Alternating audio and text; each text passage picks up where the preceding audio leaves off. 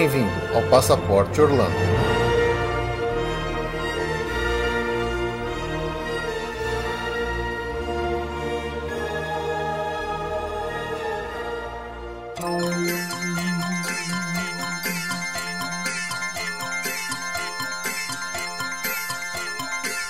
One little spark of inspiration is at the heart of all creation, right at the start of everything that's new. One little spark lights up for you. Olá, amigos! Bem-vindos a mais um episódio do Passaporte Orlando. Eu sou o Felipe. E eu sou a Ju. E Ju, olha que legal. Hoje nós temos aqui convidados com a gente aqui. O estúdio do Passaporte Orlando tá lotado. Temos mais dois podcasts inteiros aqui com a gente hoje. Sensacional. Sensacional. Vipasso. É, hoje aqui tá Vipassa, nossa série de convidados aqui. Então, antes até da gente introduzir qual que vai ser o tema de hoje, vamos primeiro introduzir os nossos convidados, né? De volta aqui com a gente já pela terceira vez, já pode até pedir música agora. A Lu Pimenta lá do Disney BR Podcast. Bem-vinda de volta, Lu. Obrigada, Felipe. Obrigada, Ju. Sempre um prazer falar com vocês. Ah, muito bom, muito bom. E aqui pela primeira vez com a gente, lá do Expresso Orlando, a Carol Amed e o Rafael Falfino. Aê! Aê, aê, aê! Muito bem-vindos. Oi, gente, tô super feliz de estar aqui. Nossa, obrigada pelo convite. Vocês, né, são inspirações pra gente. Então, obrigada, obrigada. Muito bem. Tô me sentindo, olha só, convidado ainda nesse, nesse Avengers do- dos podcasts. Né?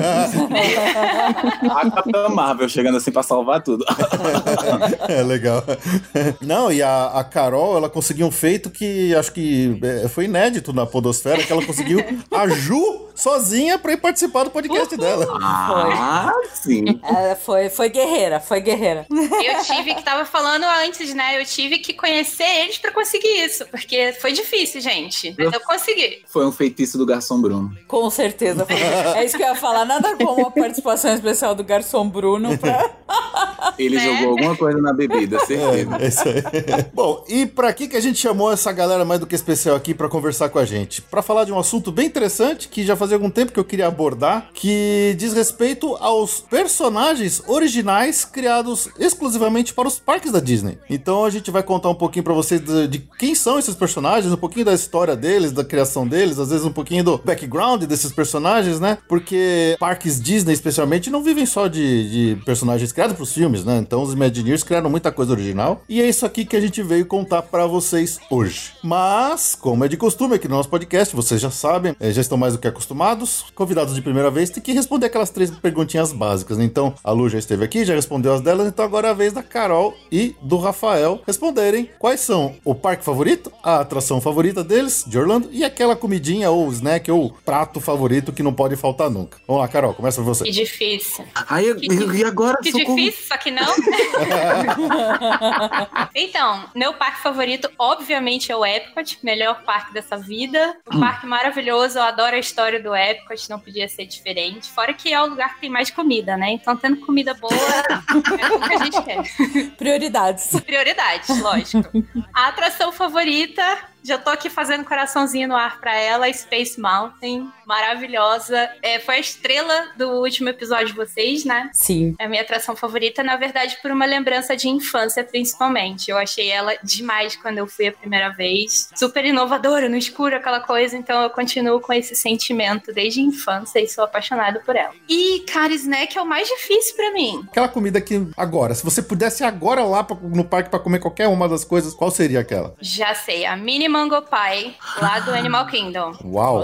É maravilhosa. Se vocês ainda não experimentaram, vocês têm que experimentar. Eu sei que ela tem lá no Yakinieri a versão grande, que você pode pedir fatia, a Mango Pie, mas tem a versão mini que fica do lado, naquele quick service. Olha, Lá do, do Yakinieri. É maravilhosa. esse é Olha, inédito. essa é inédita. Esse é inédito, eu não conhecia. Pois é, experimentem. tá anotado aqui, próxima vez a gente vai lá. Rafa, sua vez. Vamos lá. O meu parque favorito é definitivamente o Magic Kingdom. Eu não consigo pensar em, tipo, você tá em Orlando, só tem um parque pra ir pensar em outro. né? O castelo é imbatível. Então, meu parque favorito realmente é o Magic Kingdom. E minha atração favorita está lá, é a Seven Dwarfs Mine Train. Então, por mais que ela seja curtinha, por mais que ela seja, Uhum. sei lá, infantil, mas eu amo, amo, amo, amo, amo. A sensação de estar passando pra lá e pra cá, a descida é muito legal, os animatrônicos são ótimos, eu sou apaixonado pela Seven Dwarfs Mine Train. Meu snack favorito, eu tô aqui pau a pau, por quê? Eu sou apaixonado pelo Dole Whip. Eu sempre pensei em Dole Whip na primeira opção sendo o float, né, com o suquinho de abacaxi embaixo. Porém, nessa última viagem eu conheci a, a bebida do Avatar, de Pandora, que é o Night Blossom, e a versão dela com rum é espetacular, espetacular. É, nada como um pouquinho de birita pra dar uma melhorada nas coisas, né? Então, assim, eu fui agora em janeiro, tava muito frio, e eu só consegui tomar um Dole Whip, mas esse, esse Night Blossom eu consegui tomar uns 3, 4. Então, eu acho que o Night Blossom vai ganhar. Olha, inédito também. É. É, muito bom. Três, quatro doses de rum realmente deixa tudo melhor, Deixa né? tudo uma alegria. Mas também rolou um, um- Não foi bem um estresse, mas rolou uma, uma aventura que eu, eu fui evacuado do ride porque teve. O, o- disparou o alarme de incêndio. Ah, você tava lá nesse dia? Eu ouvi falar dessa história. Eu tava lá. Dentro do ride. Tava lá, foi evacuado. Exatamente, eu tava na, no pré-show, e aí, pô, uh, uh, o cara chegou e disse: Por favor, se retirem. A gente, todo lado, todo mundo olhando pra cara do outro. Por favor, se retirem, é uma emergência. E todo mundo olhando pra cara do outro. O cara, por favor, é uma emergência. Aí saiu todo mundo. Beleza. vamos esperar o ride voltar, vamos tomar um Night Blossom. Muito bom. Eu só queria fazer um disclaimer que a Carol ganhou ponto porque ela conseguiu falar com a Ju, só que ela vai perder esse ponto porque ela não gostou do Arrituna Nates. Então eu só queria deixar Ah, olha aí. informado aqui que ela não gostou do melhor prato de todos os tempos. Ela pode não ter gostado, mas, Mas ela eu gosto errada, do Epcot, Lu. né? Não sei, não sei. Epcot agora virou moda. Todo mundo gosta, gosta do Epcot agora. né? Eu tô só anotando o nome de todo mundo. Ano que vem quero saber. Tamo junto, Lu. Esse prato é foda mesmo. Não gostou do quê? Eu fiquei. Eu boiei agora. É um prato que tem lá no, no Animal Kingdom, no Yakinieri, que é o mesmo restaurante que ela falou, chama Arrituna Nachos. E é simplesmente o melhor prato, não apenas da Disney, mas de todos os lugares, de todo mundo, de todos Ai, os planetas, se duvidar. Eu Uau. preciso dizer que eu joguei fora. Eu fui comprar pra dividir com a Manu. Manu não gostou. Tô, tô derrubando a Carol agora. Vou derrubar a Carol agora da gravação. A gente pode continuar só nós. Eu, você e a Ju conversando. É isso Felipe. A, a Manu também não gostou. Ai, eu falo, falo que eu não gostei também. É, a Ju, a Ju. Eu falo que eu também não gostei, não quero ser derrubada da gravação. Por favor, Ju. Também, era por isso que eu gosto Polêmica. Ju. Lu, vamos ficar só dois- nós dois aqui conversando Eu, aqui eu no conto que cantinho. eu também não gostei nada desse negócio. Então tá bom. Ai, obrigada, Ju. Tamo junto. Eu Que- tenho um paladar infantil, não adianta. Essas coisas muito. É, não, não, não rola. Mas tudo bem, vai. Ok, ok.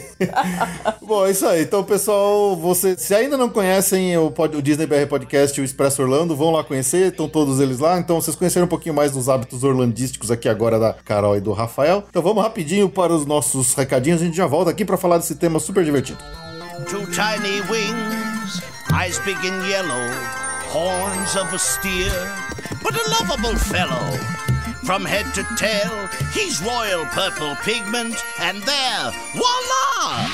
You've got a figment, a figment of imagination. Dreamfinder, I'm just right. Ah, ah, not quite. Então, mais uma vez, lembrar para quem quiser entrar em contato com a gente, mande e-mail para podcast@passaporteorlando com sua crítica, notícia, sugestão ou o que mais quiserem. Lembrando mais uma vez para que vocês mandem pra gente as suas perguntas pra gente fazer um episódio de resposta às perguntas dos ouvintes lá no final do ano, como a gente fez ano passado, foi bem legal. Ainda não recebemos nenhuma, mas fique à vontade. Vão mandando aí as perguntas pra gente ir guardando elas aqui, fazer um episódio bem legal no final do ano. E se você quiser ir lá e consultar o nosso site, que é o passaporteorlando.com.br, temos lá na seção Compre com a gente, tem os nossos parceiros. Mais uma vez lembrando do nosso novo parceiro, que é o Meu Chip, para você comprar seu chip de celular. Então, entra lá no nosso site, acessa pelo nosso link e na hora de comprar, use o cupom Passaporte Orlando. E aí você ainda vai ganhar 10% de desconto na sua compra do seu chip para sua próxima viagem no exterior para usar a internet ilimitada. E também pedir para todo mundo seguir a gente nas nossas redes sociais aí, Instagram, Facebook, Twitter. A gente interage bastante com vocês por lá, então fique à vontade para curtir a gente e mandar mensagens por lá. Nós sempre gostamos e respondemos todas as mensagens que vocês mandam para a gente. E se você ouve a gente pela Apple Podcasts e quiser ir lá e dar cinco estrelinhas, vamos ficar muito felizes também, porque é um jeito que legal de sempre estar ajudando o podcast a ganhar um pouco mais de espaço, um pouco mais de destaque lá na iTunes, no Apple Podcasts. E para quem quiser pedir uma cotação de viagem, temos agora o nosso novo e-mail, tá? A gente mudou o e-mail. O antigo, que era o contato arroba passaporte Orlando, ainda funciona, mas a gente tá mudando agora para um que chama cotação arroba. Acho que fica mais fácil de lembrar. Cotação, obviamente, é cotacão, cotacal. Não tem cedilha nem acento no, no e-mail. Então, cotacão arroba para você pedir sua cotação de viagem personalizada. A dream can be a dream come true with just that spark in me and you.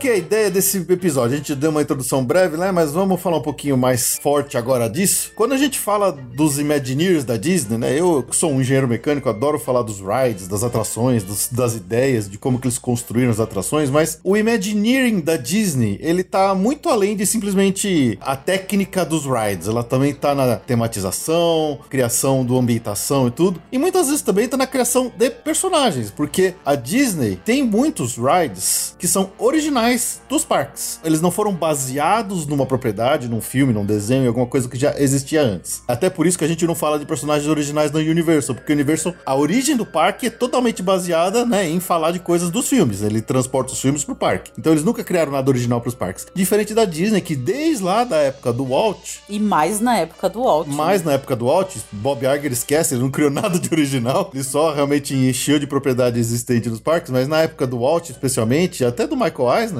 foram criadas conceitos originais que foram abordados nos parques. E muitos desses rides têm personagens que têm até uma história por trás, tem muita coisa interessante para se falar, então é por isso que a gente achou legal de vir aqui e contar para vocês um pouco desses personagens, todos originalmente criados única e exclusivamente para os parques. Em alguns casos, alguns deles até depois transpuseram e foram parar em outras mídias, mas a origem deles é nos parques. É interessante porque eu não sei se vocês chegaram a ver, eu imagino que sim, mas teve a série né, do Disney Plus, o Imagineering Story, e a gente pôde acompanhar muito desse processo aí dos Imagineers. E uma coisa que eu achei o mais interessante, eu acho, de tudo logo no primeiro episódio, é que quando o Walt Disney foi chamar as pessoas que ele queria para ajudar ele no parque, ele não quis chamar nenhum arquiteto porque arquitetos iriam entregar a ele arquitetura. E ele não, não queria isso. Então ele chamou o pessoal que trabalhava com ele nos estúdios, o pessoal que era de cinema, que desenhava e tal, porque essas eram as pessoas criativas. Então ele queria essas pessoas criativas junto com ele. E por isso os Imagineers, né? E é- eles falam o tempo inteiro nesses episódios como tudo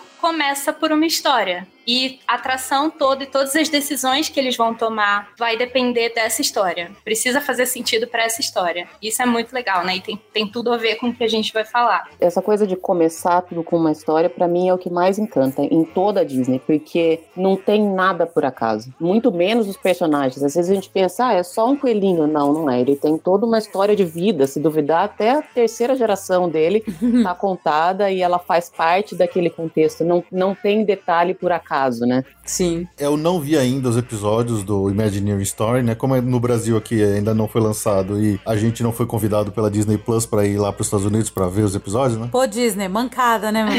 Engraçado, mas Mandalorian você viu, né? Hum. E- Esse, esse eu, eu fui convidado pelo Jorge Lucas. Você foi VIP. É, eu fui convidado pelo Baby Yoda para ir assistir as coisas lá.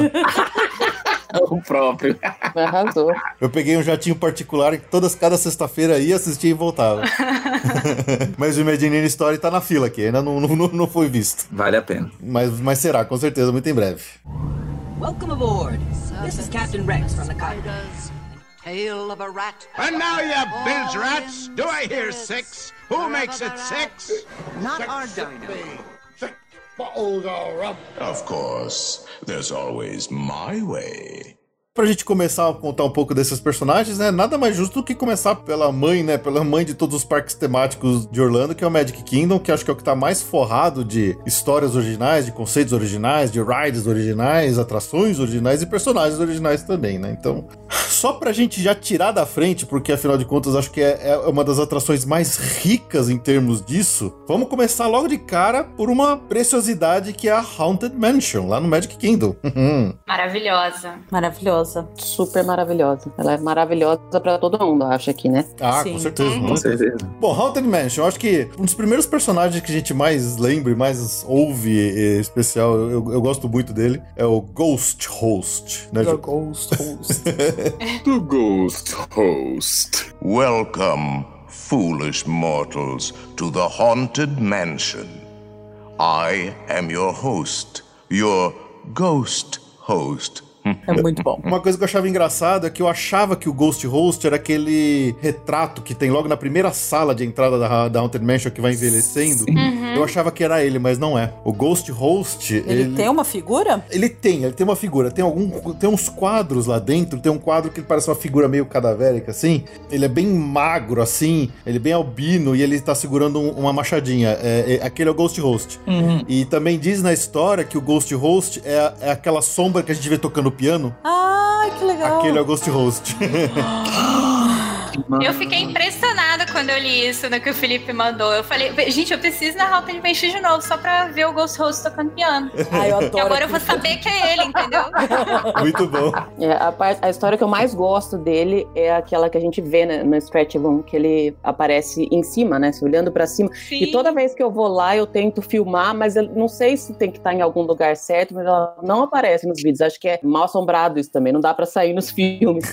mas quando você olha pra cima, ele aparece e a história é que foi a única forma que ele conseguiu sair da Haunted Mansion. né? Ele se enforcou pra se livrar de, de, de ficar preso lá. Ah, ele é o enforcado? Uau! Era isso que eu ia perguntar agora. Por isso que ele fala, you can always choose my, My way. way. E aí aparece lá em cima. É. Porque ele se. Eu nunca o interpretei desse jeito, o My Way. Muito legal, né? Também não, nossa! Eu nunca interpretei desse jeito, mas vocês têm razão. Eu acho que eu também nunca tinha pensado nisso, verdade, né? É, My, My way. Way. Olha, eu achei que ele era tipo, nossa, abriu mind blowing. Mind blowing. Curti. Tem que voltar agora pra Haunted Mansion, como é que faz? Eu não sei se vocês já tentaram fazer um vídeo, alguma coisa dessa, mas assim, eu acho que eu tenho uns seis ou sete vídeos em lugares diferentes ali no Stretch Room, filmando diretamente pra cima e não sai no vídeo. Ele, ele Nossa, dá aquele tentar. clarão, ele faz aquele clarão de como se fosse um, relâmpago, uma coisa, mas Uhum. não sai nada no vídeo. Não sei se tem que ter alguma Nossa. câmera especial ou se dependendo do lugar, porque como é projeção, às vezes dependendo do lugar que você que tá filmando, eu não sei, mas eu não consigo pegar aquele, Ah, aquela Às cena vezes foi de propósito, né? Deve ter sido. Na verdade, não é projeção, é um boneco real pendurado. Uhum. Só que você tem embaixo dele uma tela onde, onde fica. Ah, né? Ele, você só Uhum. vê quando tá iluminado por cima. Então, quando acende a luz em cima. isso. é, eu acho que é verdade. por isso que a gente não consegue tirar foto de repente, porque a imagem, talvez a câmera pegue a luz de um certo jeito que ela pega a tela e não pega o que tá atrás dela. né? Ela, né? Pode ser. Pode- Mas esse, inclusive, é uma das cenas que tem muita gente que não sabe que tem ali, né? Que não olha pra cima e às vezes você fala, a pessoa fala, what? Eu já fui com três ou quatro pessoas ali, eu falei, fica olhando pra cima porque tem uma coisa lá. E há pessoas que já tinham ido diversas vezes e- não sabiam disso. Uhum. Sempre tem os mocorongo, né? Eu não sei o que mais me incomoda, as pessoas que não prestam atenção no, no show ou que estão assim muito repetindo todas as palavras do, do Ghost Host. Eu fico, ai, nossa, é esse você." tipo de pessoa aí, esse segundo que incomoda mais. Eu sou essas pessoas, eu adoro repetir as falas. é, a gente gosta. Mas se repetir pra Ju, assim, é uma coisa, entendeu? Se Ah, tá. repetir pra todas as pessoas que estão ao seu redor, tem dessas pessoas, Tem, né? é. Tem, tem. Na Twilight que o diga, né? Mas tudo bem. É, É, confesso, vou fazer um meia-culpa aqui. É, bom, o Ghost Host é aquele personagem que a gente vai ouvindo, ele vai falando com a gente praticamente a viagem toda ali no nosso Doom Buggy, que a gente vai desde o comecinho até o final com ele, que ele que abaixa a proteção na grade lá do, do carrinho, né? Você, I will lower the bars for you, né? então é ele que faz tudo. a primeira coisa, já tenta puxar, né? Bom, mas é isso aí. Ghost Host é um personagem que a gente não vê, mas vê ele indiretamente em vários lugares do, do ride. Eu gosto da Haunted Mansion porque ela ela, ela é, um, é um ride tão rico em detalhes que até Uhum. os personagens que aparecem nos retratos, todos os retratos, as pinturas e tudo mais que aparece em toda a atração, ela todos têm personagens que tem um nome, que tem uma história, que tem alguma coisa. Então, por exemplo, aquele retrato logo na primeira sala de entrada que eu achava que era o Ghost Host, que ele vai envelhecendo, né? Na verdade, aquele, aquele personagem, ele se chama Master Gracie e ele é, eu não sei se é o último dono ou é, o- é o- um dos donos da Haunted Mansion. A Haunted Mansion foi passando por vários donos, um deles é esse Master Gracie, que é o que dessa foto que tá lá. Então, quer dizer, ele tem um nome. Ele tem um nome e a história. Ele é um dos donos, não o último. O último é o, o marido da Constance ah, é verdade. Hathaway. Isso aí, isso aí, boa. Ele foi um dos, dos donos e, e, e desde que ele foi, que ele comprou a mansão, sei lá, eu não consegui achar referências da história dele com a mansão, mas eu vi que, assim, desde que ele foi dono da mansão já era assombrada. Por isso que ele não consegue sair dali também, né? Pô, coitado. Muito legal. Dá até vontade de virar um fantasma, né? Eu sempre falo, fico pensando, falo, putz, eu poderia ficar presa aqui por um tempo, viu? Você quer ser a milésima. É. Poderia também ficar presa fácil. Lembre-se que there's room for a thousand, né? É, exatamente. Tem, um, tem uma vaga a mais lá. É. Bom, e lá no Stretch Room, né? A gente falou do Stretching Room, que tem ah, vários retratos, vários deles têm personagens ali. Então, por exemplo, um deles mostra um embaixador chamado Alexander Nitrokov. Ele tá hum, em cima de um. Ele é o que tá em cima de um barril de dinamites. né? Que conforme ele vai subindo, a gente vai vendo o que tá embaixo, né? Do, do, do retrato, que é mó legal, Sim. né? Que É vai- muito legal isso, né? É muito legal. E tem. Aparece a, a própria Constance Hathaway, que a gente vai ver ela mais pra frente na atração, que é a viúva, a noiva, né? A, a- Eu adoro ela. é. Adoro. E ela tá sentada em cima da lápide do George Hightower, que é o marido dela, que é justamente o que a Lu falou, que é, um do- que é o último dono da, da Haunted Mansion. Tem uma menina, A do jacaré. a do jacaré, que ela tá em cima do jacaré com as perninhas, acho que abrindo a boca do jacaré, né? ela é chamada de Sally Slater. A gente já fala que é, ela, que é nela que abre a porta ou não pode falar isso? Pode falar, Pode lógico. falar. É nela que abre a porta. Quem quiser ir mais rápido, fica embaixo do retrato dela. O Rafael tá tendo várias descobertas. Ele tá anotando. Mas, gente, é uma coisa que eu acho que é importante falar, não, não precisa apavorar também, pra ficar, todo mundo vai entrar, eu tenho uma aflição que fica todo mundo querendo achar exatamente aonde é essa, Sim. a porta, todo mundo vai, tá tudo bem, não precisa apavorar, não precisa sair, teve uma vez que eu Ah, é, entrei todo que a mundo pessoa... vai de qualquer forma, é isso. É, não, mas é porque teve uma vez que eu entrei que a pessoa tava lá do outro lado e ela veio empurrando, excuse me, excuse me, até chegar. Ela ganhou, tipo, três segundos na vida dela ali, né? Foi realmente fez a diferença pra ela poder fazer todas as atrações do parque depois, né? Foi isso que ela ganhou. Verdade. Eu procuro pela porta, mas não, não não- nunca pensei no, no- no quadro de cima. Bom, seguindo aqui em frente no ride, a gente tem outra personagem que é uma das, uma das personagens mais icônicas lá do ride, que é a Madame Leota. Que ela aparece, na verdade, em vários lugares no ride. É, Você pode começar vendo ela numa lápide que tem lá do lado de fora, Na no fila. cemitério, ainda na fila. Morro de medo. Quando ela dá aquela olhada pra gente, eu vou dar um susto, né? Ah, é ela? Mas ela. vocês têm que ficar esperando, né, gente? Senão É. tem gente que passa direto, né? Não sabe, passa rápido. Então, tá- mas não é muito frequente, então Não. é legal por causa disso, porque é meio de vez em quando mesmo, você tem que esperar bastante ali pra ver ela. Verdade. E é uma coisa, é um efeito tão legal que eu toda vez eu fico olhando e eu fico impressionada. aquilo. impressionante. Eu acho muito legal. É muito mal. E é Eu gosto- rapidinho. Às vezes, é, às vezes não dá pra ficar parado ali, por- justamente porque a fila vai andando. Então, às vezes, vem um cast member te empurrando, né? Mas quando, quando dá e quando se tem a, a oportunidade de ficar ali olhando, porque parece que ela olha pra você, independente de onde que você estiver. Isso é impressionante. Sim. Ela tá literalmente olhando pra você. E a cara dela não é das melhores, não. E parece pedra, né? Parece, Parece pedra. pedra, incrível. Parece eu pedra, justamente. Que eu não sabia que era ela. Eu não sabia que era ela, mas eu, a, Eu também tô a, imagem me, me- eu lembro perfeitamente, porque é muito impressionante mesmo. Aquele cemitério é incrível. Deixa eu só fazer um comentário antes da gente continuar. Mas eu lembro que há uns anos atrás eu fui fazer um vídeo sobre a Haunted Mansion e eu achei um site, tipo esse site de fã, sabe? Com um monte de curiosidade, coisa da Haunted Mansion. E uma das coisas que eles falavam é que existe um livro lá dentro da mansão que os cast members que trabalham lá, eles vão criando histórias para os personagens e eles inventam várias histórias. E aí eles vão escrevendo as histórias nesse livro. Então tem várias histórias que os cast members criam desses personagens lá dentro que não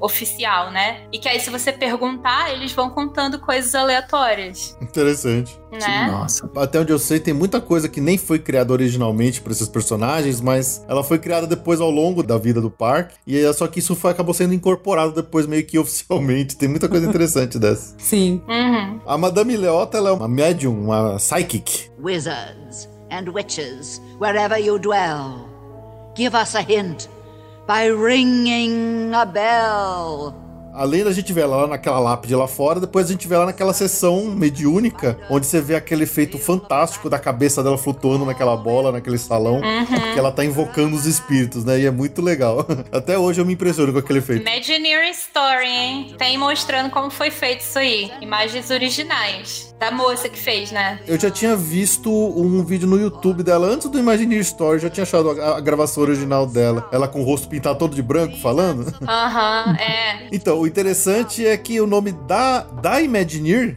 que serviu né, de modelo pra isso, o nome dela é Leota Toombs. Nossa! Eu acho muito legal isso. Eu acho muito legal, cara. Não é possível. É, o nome dela é Leota Toombs e ela foi a- o modelo da Madame Leota. é muito impressionante É isso. muito.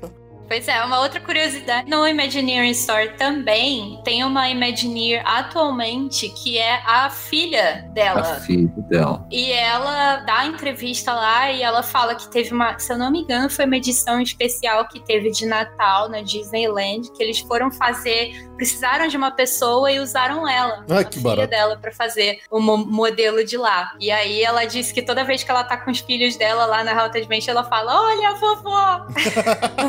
Ai, que demais. Que barato.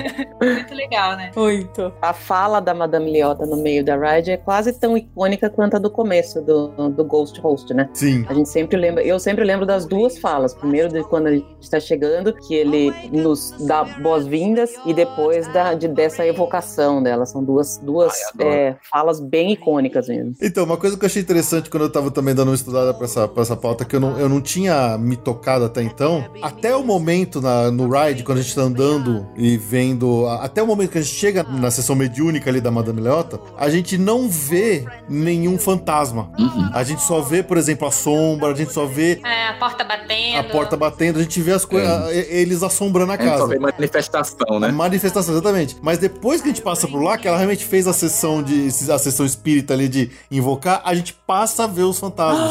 então tem os bailes, tem os então. Não acredito. E você sabe que tem a teoria da queda, né? Que a gente Da morre no meio da queda. atração. Não, não sabia. Como é que é isso? A teoria é que, tipo assim, quando a gente tá passando pela mansão, os fantasmas nem dão atenção pra gente. Nem sabem que, nem notam a nossa exi- existência. E aí, Uhum. no momento, em determinado momento da atração, que vira de costas e desce de costas, isso representa como se a gente estivesse caindo e morrendo. E aí, Exatamente. quando a gente desce, os fantasmas estão celebrando, tá tipo assim, comemorando, falando, olhando pra você. Agora eles notam a sua presença, porque você é um deles. Ai, que legal. Inclusive o, ca- o caseiro com o cachorro, ele olha pra você e tem medo de você. É verdade. Você é um fantasma agora. Gente! Gente, eu preciso muito ir na Haunted Mansion agora depois dessa. Achava que gostava antes, mas nem sabia o tanto que você gostava, né, Ju? Nem tinha ideia. Não, e eu só, eu só, eu só mais, eu falo pro Fê, eu não manjo de metáfora, essas coisas, nada. Em filme, eu nunca entendo. Mas isso é incrível. Eu nunca tinha pensado em nada disso. Mas essa é uma teoria, tipo, não é nada confirmado, sabe? São os fãs. Não, mas é ótima. Adorei, É. nossa. A noiva mata você, ela empurra você lá de cima. É verdade, porque a gente sai depois dela lá, né? É muito bom. Aham. Muito legal. É, bom, e a Leota, você vê ela mais uma vez, que aí também foi uma coisa que eu me surpreendi pesquisando aqui pra, pra esse episódio, que eles chamam de Little Leota, que é aquela fantasminha pequenininha. A cabeçudinha, muito de medo dela. Bem no final, é o último fantasma que a gente vê antes de, de praticamente terminar o ride, que ela falando Hurry back. Ai, é muito legal. Eu achava, Eu achava que era a Constância. eu achava que era Constance, mas, Mas é a ela tá Leota. de noiva? Também. É a Leota. É a Constância. É a Leota. Eles Ela chamam tá de de Little Leota. noiva. Eu sei, mas é, é a E ela não tem a cara da Leota. We're dying to have you. Você consegue ver a cara daquele tamanho? uma luz. ela tá vestida de noiva e ela, a Exatamente. Constância é mais bonita, ela é mais. É, é, Uh. ach- é, é, eu acho ela bonita, eu gosto dela. Eu adoro É a noiva. então, a própria Imagineer, a própria Leota Tombs, que fez e gravou a, a cena da, da Little Ela tá vestida de noiva? Ah, não sei. Às vezes não é, não é noiva. Acho que é meio que uma roupa de, de, de assombração, assim, de fantasma. Acho que não é exatamente um vestido de noiva, é que aqueles vestidos meio esvoaçante, assim, só, não é? Nossa, eu É, pode- sempre eu acho que é vi vestido de noiva. Engraçado isso. E a filha dela fala sobre isso, não Carol, no, no Imagineer Story, que ela Ah, sai muito da atração e ela fala hurry back, hurry back, ela fica com o coração apertadinho. Ah, é verdade, verdade. Ela comenta isso também. Verdade. Adorei. Muito bom, né? Ai, gente, ainda não falou da Constance. Tem a Constance Hathaway também. Essa personagem classicaça da Ride.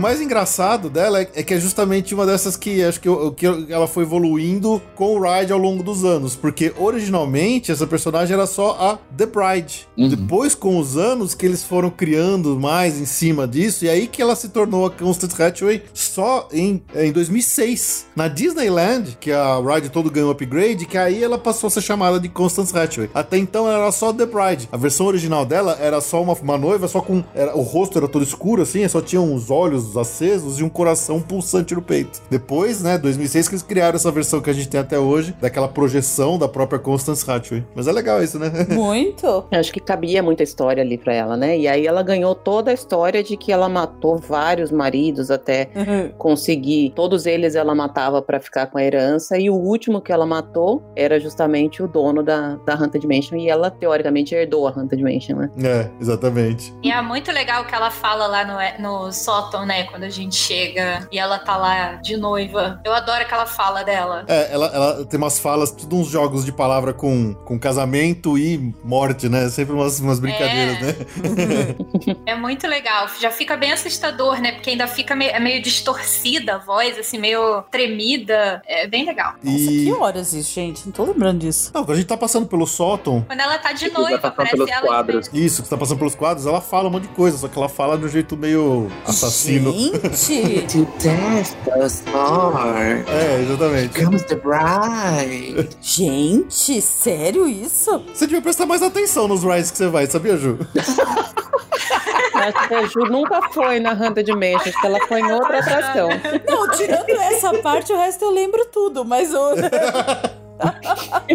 Não lembro de fala nenhuma lá, gente. Que isso? O interessante é que tem um personagem que chama Hatbox Ghost. Ah, massa. Que esse personagem ele não tem em Orlando. Ele voltou pra versão da Disneyland. Da de Orlando ele já foi retirado há algum tempo. E ele era originalmente o noivo da Bride. O quê? Antes deles ser, antes deles criarem a história da Constance Hathaway com todos os cinco maridos que ela matou, o Hatbox Ghost era o marido original da The Bride, antes dela ser Constance Hathaway.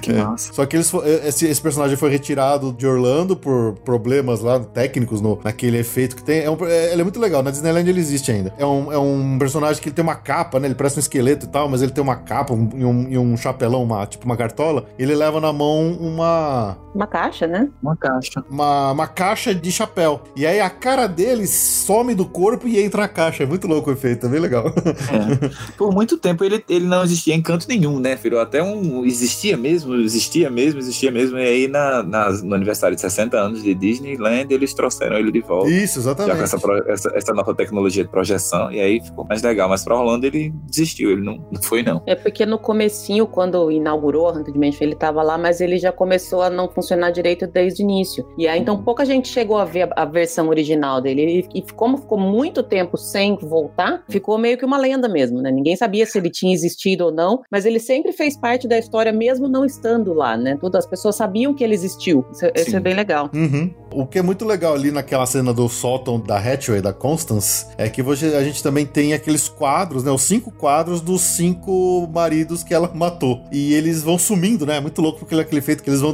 aparecendo ali conforme a gente vai passando pelos quadros, né? E todos eles têm nome, todos eles têm um nome, então olha lá, mais personagem criado pra atração, então... E sabe como cada um morreu? Nos quadros meio que dá uma diquinha, né? É, nos não? quadros dá uma dica, só que eu, putz, eu, não anotei aqui, uma pena. Cada um tem a sua forma de morte específica. Tem, por exemplo, Ambrose Harper, que ele era um filho de um, de um fazendeiro bem sucedido, que ele, ele morreu em 1869.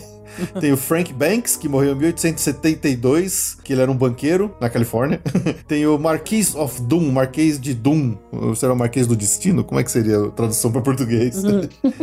Ele era um diplomata. O Reginald Kane, de- que morreu em 1875, que ele era um, um jogador renomado, um gambler. E o último, que foi o último dono da Haunted Mansion, antes da, da Constance herdar e depois que matou ele, é o George Hightower, que morreu em 1877. E aí eu queria fazer aqui um paralelo com um episódio que a gente gravou, que eu gravei lá com a Lu, lá no Disney BR Podcast, que a gente falou da sociedade de... Como é que é, né? O, Sociedade, dos Sociedade dos Exploradores. Exploradores e Aventureiros. Exatamente. Porque não é oficial, mas tem muita gente que diz que esse George Hightower, ele pode ser um parente do Harrison Hightower III, que é o dono do hotel lá do Tower of Terror na Tokyo Disney Sea. É. Inclusive a cara dele é a cara do Joe Rohde, né? Exatamente, ele tem essa ligação com a Torre do Terror lá da Tóquio, e aí especula-se uma possível eh, extensão da sociedade dos, dos exploradores e aventureiros. Essa é uma história que eu gosto muito, pra quem ainda não ouviu, tá lá no episódio 39, recomendo. É isso aí. Se você quiser saber mais sobre a sociedade dos, dos exploradores e aventureiros da Disney, vai lá no Disney BR Podcast, que foi bem legal aquele episódio. Foi bem. Pelo que eu tô vendo, parece que todos eles foram mortos e decapitados, né? É, ela que matou todos, né? Ela, ela arrancou a cabeça de tudo. Não, vocês não têm provas, gente. É, supostamente, né? Supostamente. Bom, outro personagem que a gente vê ali, mas ele não tem nome, a gente vê justamente quando a gente desce ele pra cena do cemitério, quando a música tá toda feliz e alegre e de cantoria, é o próprio Caretaker, que é o Jardineiro? jardineiro, o, o caseiro. Caseiro. O caseiro. Ele tá todo apavorado, ele lá, coitado, com o cachorro dele. Antes da gente seguir, Felipe, acho que uma história legal da gente falar que a gente não falou é a do Anel, né? Da Constance. Muito bem lembrado. Que é uma das histórias que surgiu, não tinha comprovação e depois a, a própria Disney assumiu a, a história e criou realmente o, o anel. Existia uma lenda de que um dos anéis de noivado da Constance estava perdido pela, pela Haunted Mansion e aí todo mundo ficava procurando. E aí por conta dessa história que eu não sei exatamente como que foi que ela surgiu, por conta dessa história quando teve aquela remodelação toda da fila, aí eles realmente colocaram um anel lá. Então e agora ele existe. Você pode procurar na saída que ele tem um anel preso na, no, no concreto, no chão, que seria um dos anéis da, da Constance Hathaway. É, gente até comentou no, episódio que a gente falou de curiosidades gerais que essa história é assim: surgiu porque quando eles fizeram uma das primeiras reformas lá que eles fizeram na fila, é daqueles. ah, os postes onde eles penduram as correntes que tinha no chumbado no chão, eles cortaram rente ao chão e esse poste aí ficou um anel ali e ele tinha em cima dele uma coisinha ali, um outro pedaço de metal que parecia um anel com uma coisinha em cima, né?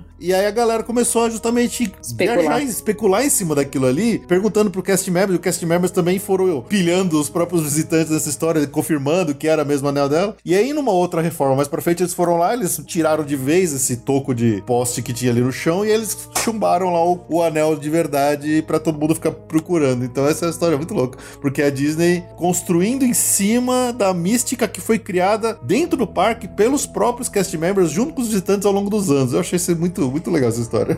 Uma outra coisa também, o caretaker que você tava falando, ele pode não ter nome, mas o cachorro tem. É o Bones. E o Bones, ele tem uma lenda, assim, entre os cast members da atração, que você, cada um que chega pra trabalhar tem que cumprimentar o Bones. Porque se não cumprimentar o Bones, vai dar alguma treta lá no dia de trabalho, vai acontecer alguma coisa. Então a primeira coisa que eles fazem quando eles chegam pra trabalhar é ir lá e cumprimentar o Bones. Eu já ouvi essa história também, eu só não sabia qual que era o nome do fantasma lá, do personagem. Do cachorro. Do cachorro. O cachorrinho. Bones, tadinho. É, o interessante é que o Caretaker e o cachorro são os únicos personagens vivos que a gente vê na atração toda, né? E é por isso que ele olha assustado, né? Aham. Né, Não é isso que você Ah, falou, Carol? Que ele olha pra exato. gente quando a gente já virou fantasma, então aí ele se assusta com a gente também, né? Pois é. Bom, ali dentro daquela cena da cantoria ali no cemitério, que tem um monte de personagem, mas tem alguns mais que acho que são mais fáceis da gente lembrar, que também também tem nome próprio. Seria o Walt Disney? O- os bustos, os bustos cantando. Gustas. Ghosts come out to socialize. Eles estão cantando lá a música Grim Grinning Ghosts, que é uma música sempre chiclete, né? Que a gente sai cantando de lá. Nossa, agora eu vou ficar com isso na cabeça. Até chegar no Pirata. Até chegar no Piratas do Caribe. música na cabeça. Só de ter cantado, mas quando chegar no Piratas do Caribe, a gente muda de música chiclete na cabeça. Ok. Ainda bem que a gente não vai falar dos bonequinhos da, do It's a Small World, né? Devia. Ai, ainda vai ter Carousel of Progress também, pra gente ficar na cabeça. Tem várias músicas aí por vir. Oh, É, bom, só pra dar nomes aos bustos, né? Então temos o. ah, ah, vocês não esperaram o próximo. Mandou bem. É, temos o, o Rollo Rumpkin. É, esse nome, o, o Bumpkin, é um, um nome que é tipo caipira, uma pessoa bem, bem do sítio mesmo. assim. Ah, tá. E aí essa é uma, uma- Por isso que o sobrenome dele rima com esse, com esse Bumpkin. Ah, legal. É, por isso o nome dele. É, do lado tem o Uncle Theodore, que é justamente aquele que tá quebrado, né? Que tem toda aquela história, aquela lenda sobre ele ser o Walt Disney, que a gente falou até naquele episódio também. que é dublado pelo Thur Ravencroft, que é aquele cara que tem aquela voz pesada, aquela voz grossa, que também dubla um monte de personagens, tudo quanto é ride, toda atração da Disney tem ele ali. É, tem o Cousin, o primo Algernon. Que é o do Chapeuzinho Redondinho, né? Isso. É, tem o Ned Nub e o Phineas P. Pock. Os bustos estão são esses que estão representados também. Tem uma referência deles no filme do Hércules, não é? Exato, as, É, as músicas, tem uma, né? um- uma cena. Nossa, não lembrava É. disso. Quando elas estão cantando com a Megra, o Eu Não Direi, né? I Won't Say Is Love. Elas fazem um momento do busto, inclusive uma tá com, com a, segurando a cabeça do mesmo jeito. Do... Ah, que legal. Gente, isso. É uma referência bem direta. Nossa, brotou na minha memória, realmente. É, tá, tá aquelas ferinhas cinza já quase sumindo ali no. Já do- tá lá no. a memória do Divertidamente já tava quase indo embora já. Tava quase virando pó não- esfera. Esse episódio tá muito cheio de referência. É. pra ligar de novo. Bom, e aí chegamos finalmente nos favoritos da Ju, que são os Hitchhiking Ghosts, os fantasmas cano- caronistas. Lindos. Quem? os fantasmas caronistas. Brincando, brincando, brincando, brincando. Ah, Rafael, você tá comprando aí um cartão amarelo já, hein, cara? E aí, Ju, quais são os nomes dos, car- dos, dos caronistas, você lembra? Tem o Ezra e os outros dois eu não lembro o nome. Tem o Ezra, que ele é o mais magrelão, que ele é tipo esqueleto. Tem o Phineas, que ele é o, o viajante, né? Ele tem uma, uma cartolona também. E o, o Gus, que é o prisioneiro, que é o baixinho barbudo. E todos eles também têm história. Tem dois no, na Haunted Mansion. Pois é, então, um deles é, o, é um busto, o outro é o, é o dos Hitchhiking Ghosts. Eles têm algumas histórias que não são muito leves, né? As histórias tá de deles são, Nossa. são meio pesadas, assim. São até meio inapropriadas. se- É mesmo? Se é que se pode se dizer. É. E a gente traz esses caras pra casa, eles vêm tudo em cima da gente nos carrinhos. Não é possível? Eu sempre achei eles tão legais. tá do seu lado. É, O primeiro deles, o, o, o Phineas, ele era um, um químico e aí ele estava criando um elixir que ajudaria as pessoas a cantar numa, numa, num tom mais alto. E aí ele morreu porque ele foi tomar o próprio elixir e aí o, o potinho que estava o elixir quebrou e ele foi envenenado. Então ele estava criando um, negócio que era uma poção milagrosa, na verdade era um veneno que daí ele acabou bebendo do próprio veneno, né?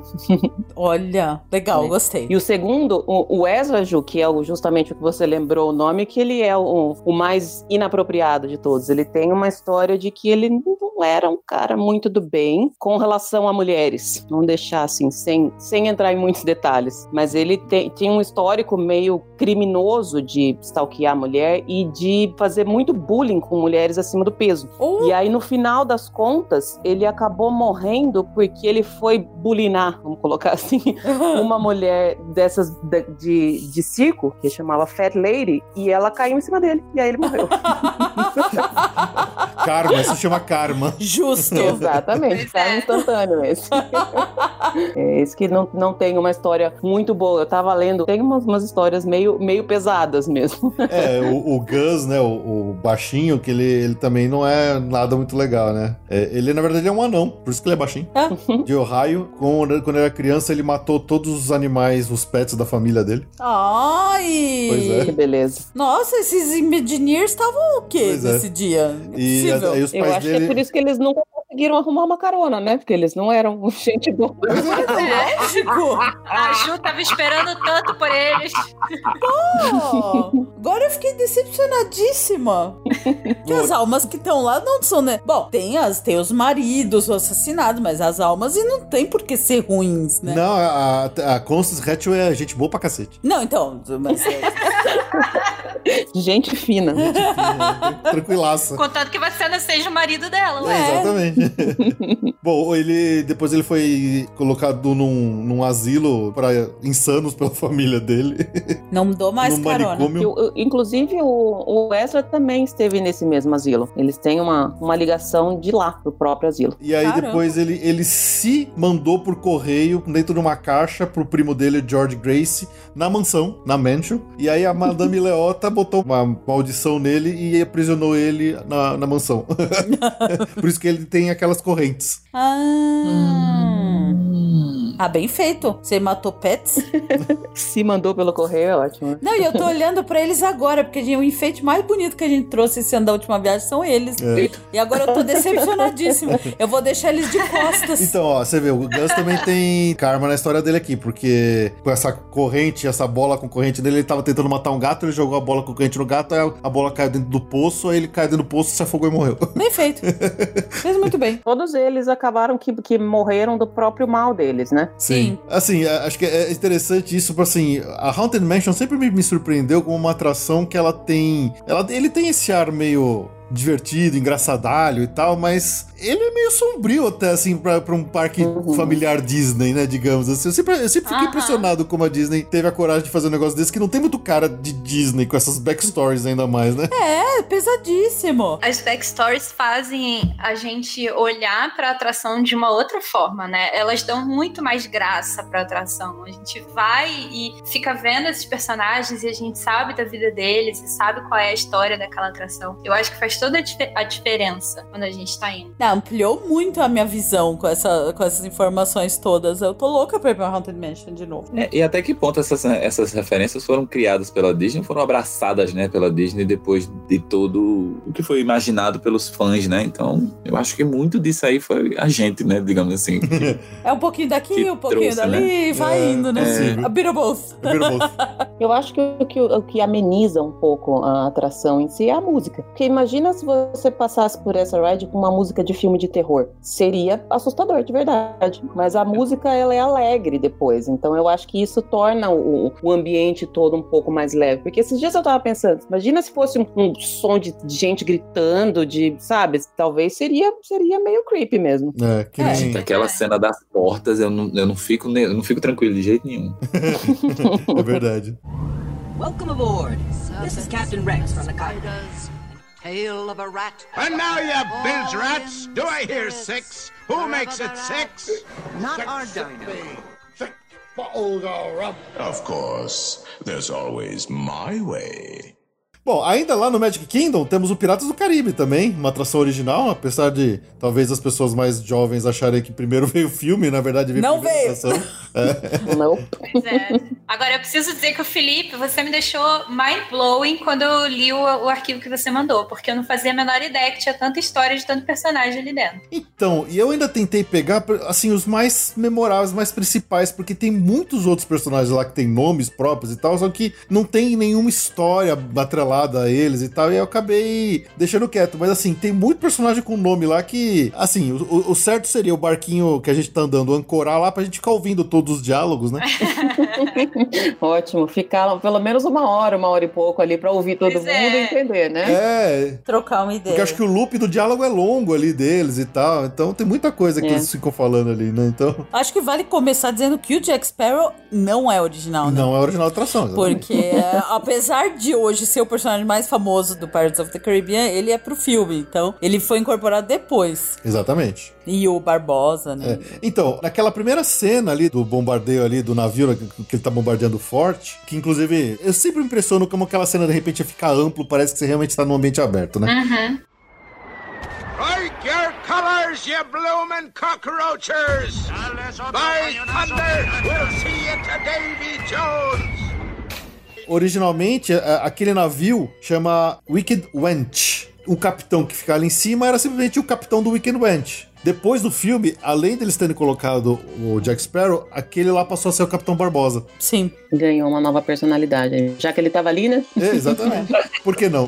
Faz todo sentido. Bom, depois a gente começa ali a andar pelo meio da cidadezinha de Puerto Dorado, que chama aquela cidade ali. Você sabia, Ju? que Aquela Não cidade sabia. chama Puerto Dorado? Não tinha ideia. E aí tem uma cena onde tem um monte de pirata torturando um cara num poço de água, que ele fica sendo abaixado, né? Pra... e afogado. Esse cara chama Carlos. Speak up, you bilge rat! Where be the treasure? Do not tell him, Carlos. No, no, no, no. Scuttle, you cockroach! No, no, por favor, no, E ele é o prefeito, ele é o magistrado de Porto Dourado. Nossa E senhora. ele tá sendo torturado. Da mesma forma que a Haunted Mansion é uma atração que ela é surpreendentemente assustadora pros padrões Disney, o Piratas do Caribe também, né? Você tá falando de, afinal de contas, de piratas que são, né, originalmente pessoas Vilões. Vilões, criminosos, É, Disney tem um assassinos pé e nisso, tal. né? Então, gozado, né? Então o Carlos ele tá ali sendo interrogado pelos piratas, ele tá sendo afogado ali. Eu acho que na versão atual é pra falar onde que tá o Jack Sparrow, onde que tá o tesouro do Jack Sparrow, alguma coisa assim. E a esposa E a mulher? gritando. Isso. Não. Tell him, É, exatamente. Tem a mulher que fica lá em cima, numa janela, que ela abre e fica falando e ela toma um tiro quando ela fecha a porta. É, se você ver, ela fecha rapidinho a coisa e o pirata do outro lado do coisa, ele dá um tiro nela, assim, e aí balança uma placa. Nossa, realmente é Disney raiz. É isso. Disney raiz. É, Muito bem. essa, essa para mim, essa é uma das, das atrações que tem os animatrônicos mais impressionantes. Eu não sei se é porque a gente, como tá um pouco mais escuro, a gente não consegue enxergar muito bem, ou, ou se tem muita coisa pra ver e tem muito detalhe, não só dos animatrônicos, mas das construções e todos, todos os cenários ali. É o que mais me impressiona. Eu sempre me lembro de ficar impressionado com a perna peluda do, do animatrônico Ah, pirata, sim. cara. Sim. Exato. corpinho, sim.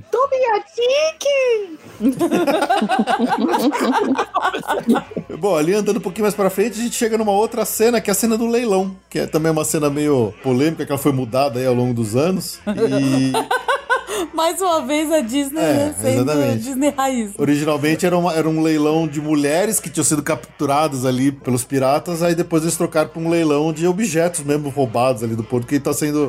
Inclusive a, a ruiva, que era o objeto de desejo ali dos piratas, né? Porque a cena original, o que, que era? Era uma gordinha Sempre sendo leiloada, ninguém querendo pagar nada pela gordinha. We anchor now, you swabbies. What be I offered for this winsome wench? Stout-hearted and corn-fed Be a she stouter by the pound. Shift your cargo, dearie. Show 'em your larboard side. We side. watched already. Belay there, you forecastle swab. ready. Ready. We watched already. Avast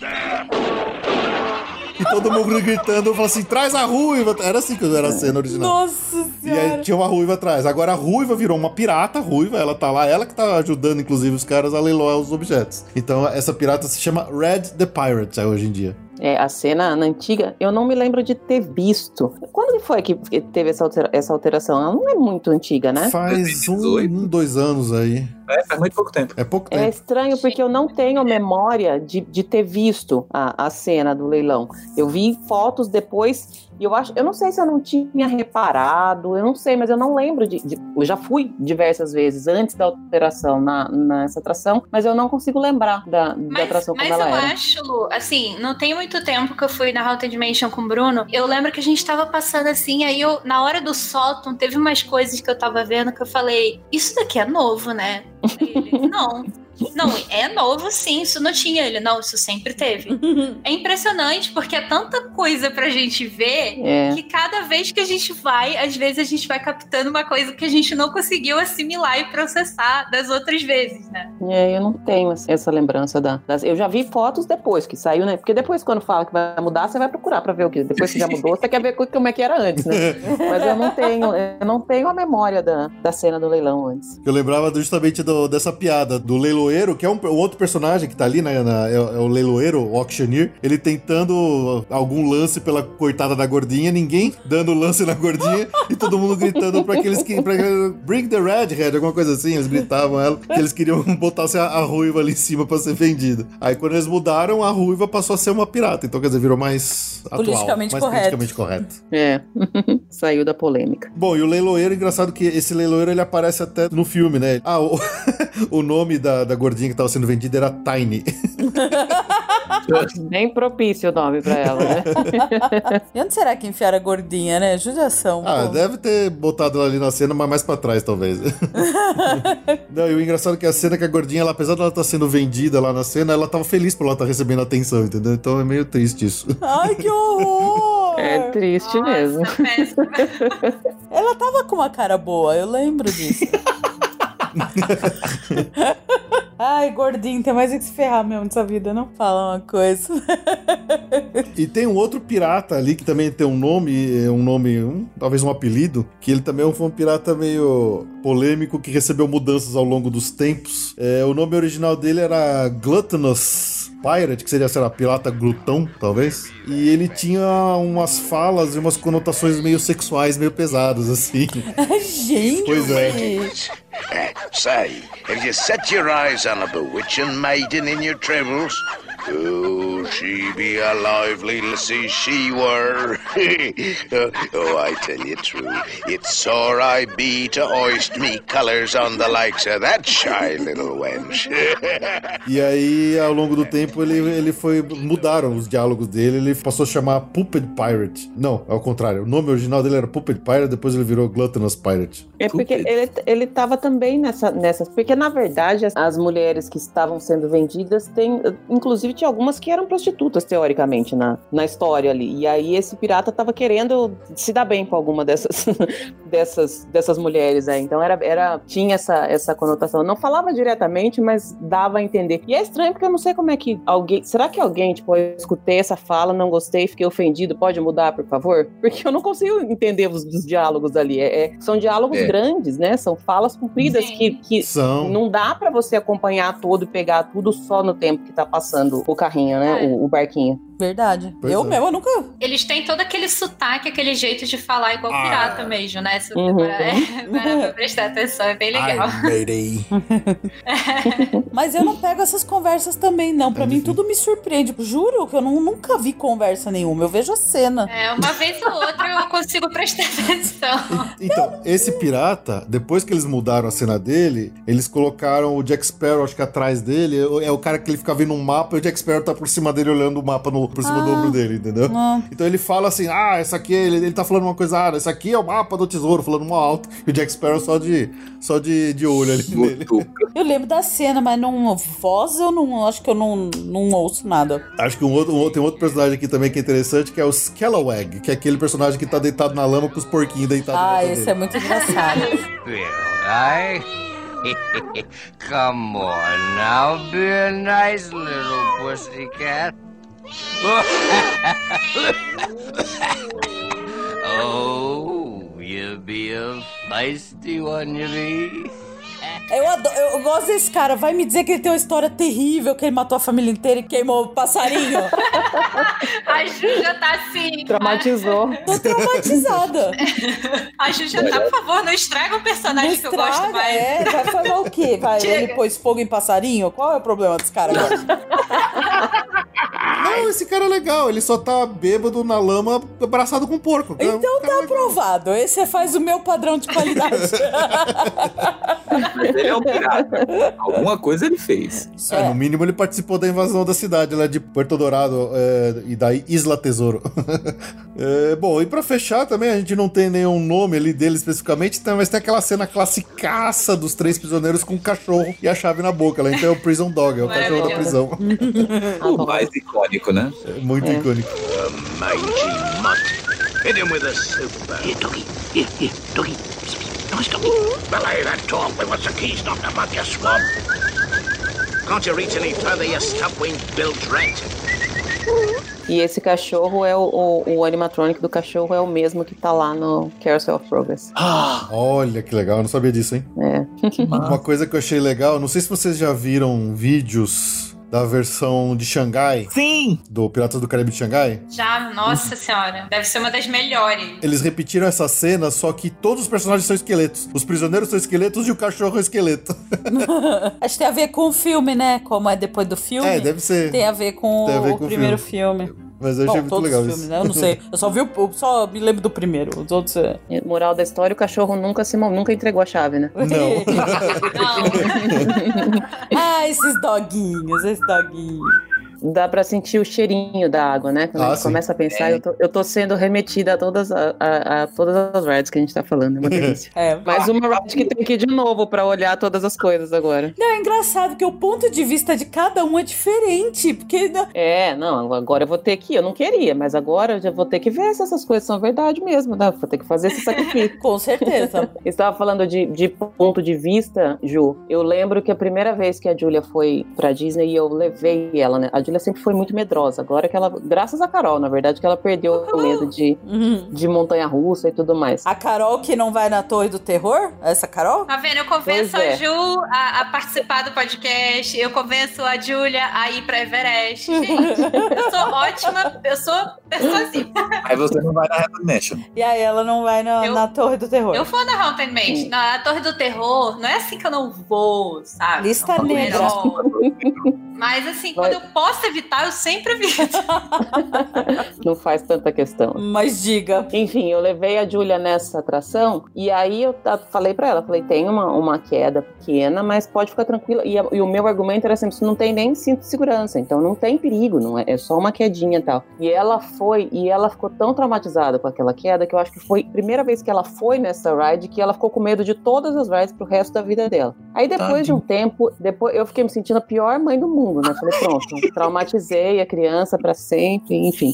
E aí, depois de um tempo, ela foi de novo e ela saiu tão decepcionada, porque a queda era uma mini queda. que eu lembrei falando do ponto de vista de, de uma criança, porque assim, é escuro, você não sabe exatamente aonde vai. Se você não conhece a ride, você não sabe exatamente, você não tá vendo onde vai ter a queda. Acho que ela já tava tensa antes de ir, porque ela sabia que ia ter uma queda, e aquela queda se tornou tão gigante pra ela que depois que ela viu, falou assim: não acredito que eu fiquei com medo dessa queda. E nem foi tanta diferença de tempo de uma vez pra outra, sei lá, um, dois anos, que pra criança continua sendo criança. Uma criança com quatro é, mesmo, é uma criança com seis ainda. E é, é- esse, eu tenho muito essa lembrança de, de ponto de vista, do quanto a coisa impacta pra pra alguém, dependendo do olhar. E quando é criança, é mais ainda, né? É. A diferença. Interessante, legal. Legal. Welcome aboard. This is Captain Rex from the Cotton. Tail of a rat. And now, you bilge rats, do I hear six? Who makes it six? Not our dino. Of course, there's always my way. Bom, vamos para a próxima atração, ainda no Magic Kingdom, que é a Country Bear Jamboree. Tá cheio de personagem lá. Ai, amo. Inclusive, um que a gente conheceu, né, Rafa? Fez um Magical Moments com a gente. Exatamente, a gente tava moscando lá, tomando um Dole Whip. Ai, qual foi? Foi o Sweet Lips? Não. Foi o Big All. Ai, o Big Hall. Ele chegou, pegou o nosso Dole Whip, deu uma colherada e botou na nossa boca. Que da hora. Muito, muito fofo. Vou começar aqui. O primeiro personagem que a gente. Os primeiros personagens que a gente vê são As três cabeças. as três cabeças empalhadas ali no canto da parede, né? Aquelas que abrem o show, que são o Buff, que é o Búfalo. Obviamente. O Max, que é o. Viado. O viado, é. E o Melvin, que é o, é o Alce. É o Mousse. Todos tinham que ter nomes igual o Buff, que é o Buffalo, porque aí fica bem mais fácil. Fica bem mais fácil, né? Mesma linha de raciocínio. Quando eu penso neles, eu só consigo lembrar de can, can, pra, pra, tra, tra, tra, pra. É os olhos dele batendo, as cabeças mexendo enquanto tá falando. Puta, às, vezes, às vezes faz muito barulho mesmo aqueles mecanismos lá. A- Animatrônico old school. Mas é bem old school mesmo. Bom, e aí o show abre com o Henry, que é o mestre de cerimônias ali, que é aquele urso principal que fala com a gente e canta a primeira música, né? Ele tem um, um chapéu, parece uma cartola, aquele chapéu dele, é isso? Uhum. Sim. É, e também ele também de vez em quando, em alguns momentos ele aparece tocando violão. Todo estiloso. Todo estiloso. Tem o Wendell, que é o urso pequenininho que toca mandolim. O que que é o mandolim? Não, banjo? Eu tô quietinha porque essa é uma atração que ela é ser, talvez a última da fila de todas as atrações. Ai, legal. Eu ainda preciso levar a Luna Carousel of Progress. É. Mas Castle of Progress eu, eu, eu, eu gosto. Essa eu não Sem gosto. Sem dormir. Sem dormir, tá. Tem que ser a primeira, eu ir. É bandolim o nome do instrumento em português. Tem outro que eu acho que é um dos nomes que eu mais gosto, que é o Liver Lips McGraw, que é aquele urso bem, bem sudão. Que costuma ficar passeando ali por fora da atração, né? É, ele também, ele também passeia fora da atração. Eu encontrei ele com um mapa, de cabeça pra baixo, ele passando pra lá pra cá com um mapa, desesperado, procurando o que eu não sei. procurando alguma coisa. Tem o Ernest, que é o The Dude, que ele toca o violino. O Terrence, também o nome dele, ele, ele é o Shaker, aquele que, que ele tá tocando a música, de repente no finalzinho acaba aquele tanto, tanto, tanto, tanto, tanto, que começa a chacoalhar que nem uma... Aí ele fecha a cortina dele pra ele parar de chacoalhar. Tem a Trixie, é aquela grandona, né? A ursa grandona. É. É tão fofa, gente. É, é aquela que vem na, de, de cima? Ela Não, canta uma não. música. Não. A Trixie, ela aparece no palco. Ela canta uma música toda melancólica, Ah. toda. ela fica assim, ela aparece na direita, toda bonitinha, assim, toda. Isso. Ela é muito fofa. A Trixie é aquela bem gordona que aparece É, no palco. eu tô com- lembrando, Com uma sainha lembrando. pequenininha azul. É, tô lembrando. A que vem de cima chama Ted Barra. Teddy. É a Ted Barra. Essa é a, é a que desce de cima. Ah, ela é muito sensual. Ela é muito sensual. Me lembra a Satine do. Lembra a Satine No- do Moulin Rouge. Exato, eu ia falar isso. Aham. Tipo a estrela do show, né? O momento dela. É isso, é, do show. Ela desce numa, no Malabares. Pig, né? Do, do, uma- Isso, é, É. a Miss Pig, É. exatamente. Tem, acho que a, o, o trio que canta a música favorita da Ju, que é a The Sun Bonnet Trio, que são as três ursinhas. Every time I'm in a guy who gets me shot. A Ju adora essa música. Eu adoro. Every guy who turns me on, turns me down. Eu adoro as solteironas. O nome das três ursinhas é Bunny, Bubbles and Beulah. Adoro, adoro. Ah, e, o- e o e tem a banda, né? Isso são todos os personagens que vão aparecendo ali na frente, né? Tem o que toca piano, tem o que toca o violino, outro que não sei o quê. E tem a banda que tá sempre no fundo ali do palco central, é, acompanhando todo o show. E o nome dela, eu adoro o nome dessa música, que é The Five Bear Rugs, que é os cinco tapetes de urso. e tem o Zeke, o Zeb, o Ted, o Fred e o Tennessee. são os cinco ursos, os os cinco músicos ali da banda que tá ali no fundo. Fantástico. Faltou a, big- a grande estrela. Ah, e ali no canto dos, dos Five Bear Rugs tem o Little Oscar, que é um ursinho que ele não toca nada, ele só fica ali no canto. É o Fold. É, tipo. ele nem toca nada. E tem o, o meu favorito, que é o Big Al. Ah, ele. Ele é o fogo. Underground. And blood on the sand. Ai, gente, And se vocês ainda não foram no Country Bear Jamboree, por favor, vão. É Vão. É maravilhoso. muito bom. Não, não dá pra. Gente, não dá pra não ir. É muito legal. É muito É muito legal.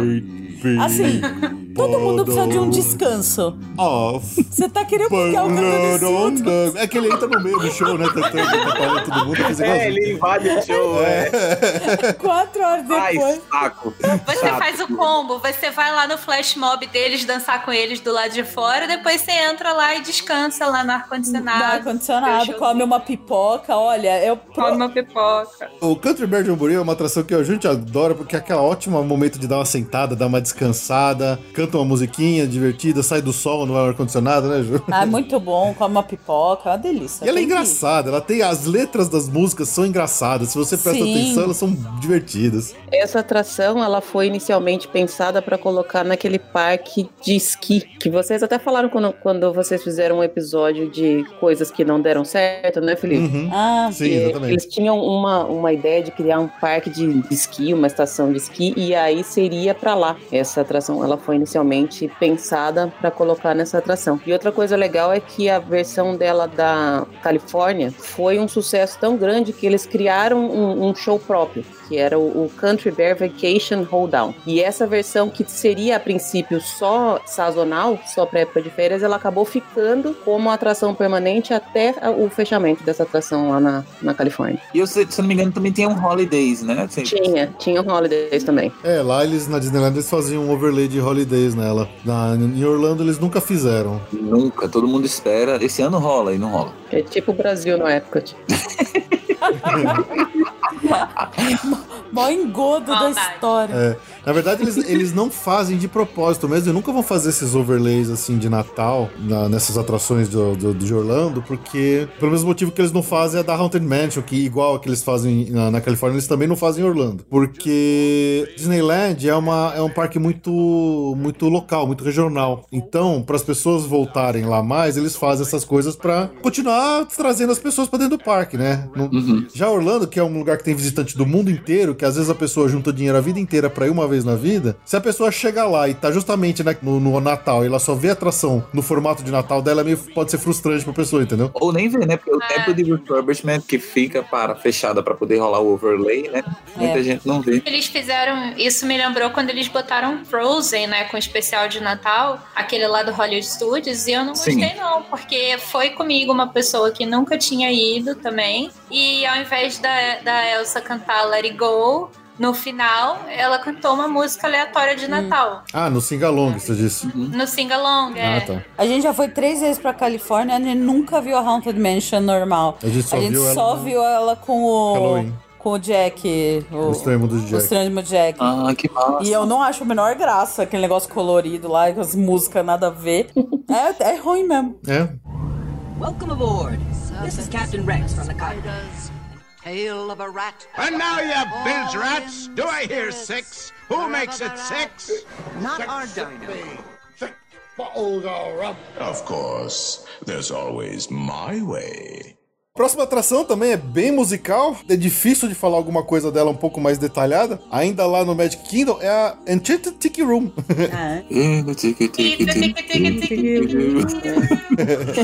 Você tá cantando muito animada, Carol. Poxa, eu gosto do Tiki Room, sabia? Eu gosto. Eu prefiro essa pra descansar e ficar no ar-condicionado. Ai, Lu, para de falar mal do Country Fair. Eu não tô falando mal, só falei que eu prefiro essa. Ó, eu gosto das duas igual. Gosto das duas igual. Não sei escolher entre uma das duas. Ah, Uma não, coisa que eu- achei legal da, da Tiki Room que eu não sabia é que no começo ela foi patrocinada pela United Airlines. Eu não tinha nem ideia que a United Airlines tinha patrocinado coisa na Disney, mas eu achei bem legal. E aí depois ela passou a ser patrocinada por uma empresa do Havaí que chama Dole Food Company. Que por acaso é quem fornece o Dole Whip. Exatamente. Na- nada é por à toa nessa vida, né? Nada Não. por acaso, por à toa é bom.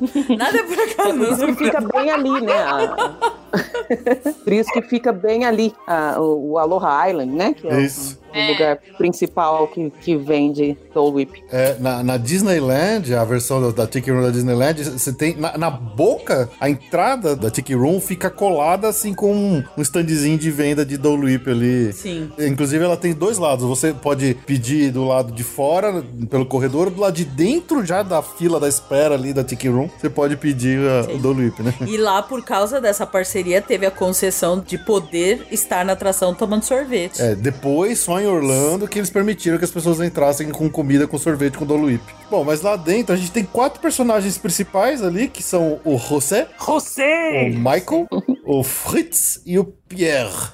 Oh, buenos dias, senorita. My siestas are getting shorter and shorter. Oh, look at all the people. And welcome to Walt Disney's Enchanted Tiki Room. Hey, Michael, mi amigo, pay attention, it's showtime. So it is. And what darling people I have sitting under me. Pierre, you rascal, you. Let's put on the show. Mon ami, I am always ready, as you say, to put on the show. Oh, pardon, madame. That whistle was for my good friend, Fritz. Ach, du Lieber, I almost fell out of my upper perch. Uh, glad to see you all aboard, uh, ashore, or wherever you are. My goodness, you're all staring at us. We better start the show rolling. Wait, wait. We forgot to wake up the Glee Club. É que são os quatro pássaros principais ali, inclusive tem os nomes deles, né, embaixo ali no puleiro deles ali escrito. Procurando, assim, eu, eu, eu, não consegui achar nenhum backstory deles, nada, até porque acho que não tem muito, que eles não inventaram grandes coisas. É, existe uma série de quadrinhos que se chama Disney Kingdoms, que eu não sabia da existência, descobri sem querer quando eu tava procurando coisas sobre os personagens aqui da Tiki Room. É, nem sei se foi publicado no Brasil, pra ser bem honesto. E lá eles inventaram um monte de backstory para cada um dos personagens nesses quadrinhos. De onde, qual floresta que eles foram pegos, aí depois foram achados. Mas assim, como não é a história original mesmo ali, do, da Disney, do, do, dos, dos parques e tal, eu acabei nem correndo atrás porque tinha muita coisa. Era bem longo, inclusive, as histórias desses quadrinhos. Mas são esses os quatro personagens uh, originais ali principais da Tiki Room são esses quatro pássaros aí. Eu acho só legal, assim, não, não sei exatamente de uma informação específica, mas é legal comentar que no, no resort que fica bem em frente ao Magic Kingdom, né, o Polynesian Resort, ele tem lá o Trader Sam's Grotto, que é um bar que é maravilhoso, parece um bar mágico. Não sei se vocês já foram, a Lua eu sei que já foi. Amo. Mas ele tem muita, muita referência ao Tiki Room, muita mesmo. E um, o dia que eu fui, eu perguntei pros cast members sobre curiosidades e tal, e eles começaram a me falar várias referências do Tiki Room. Eles falaram: se você ficar olhando, pesquisar e tal, até entrar na internet, você vai ver várias histórias que tem a ver com o Tiki Room é, lá. Então, meio que talvez seja alguma complementação que eles criaram, né? pra, pra história do Tiki Room, mas. É porque o Tiki Room também, originalmente, ele foi pensado para ser um restaurante, né? Ele não era. Era para ter esse, esse ambiente de pássaros e tudo mais, mas era para ser um restaurante a princípio. É. é. E tem um, um, drink que, se você pede, você tem que cantar a musiquinha do Tiki Room lá. Ah, é? é. Você pede esse drink, aí o pessoal que trabalha lá, tudo começa a cantar, e o pessoal que pede, que tá na mesa, todo mundo começa, o bar inteiro começa a cantar o Tiki Room. que legal. Você fala assim, com o maior maior prazer. Fazer esse sacrifício. É. Só de falar em Tiki Room me deu, eu senti o gosto do float de, de, de abacaxi. Ai, não gosto. Ah, quando a gente esteve lá no Havaí, a gente foi visitar a fábrica da Dole lá. Um, Lógico. Uma fábrica de, de plantação e de abacaxi. Tem Dole Whip lá. E tem Dole Whip, exatamente. Do float. Ah, maravilhoso. Enfim, adorei. Welcome aboard. This is Captain Rex from the Cockpit. Tail of a rat. And now, you bilge rats, do I hear six? Who makes it six? Not our dino. Six bottles. Of course, there's always my way.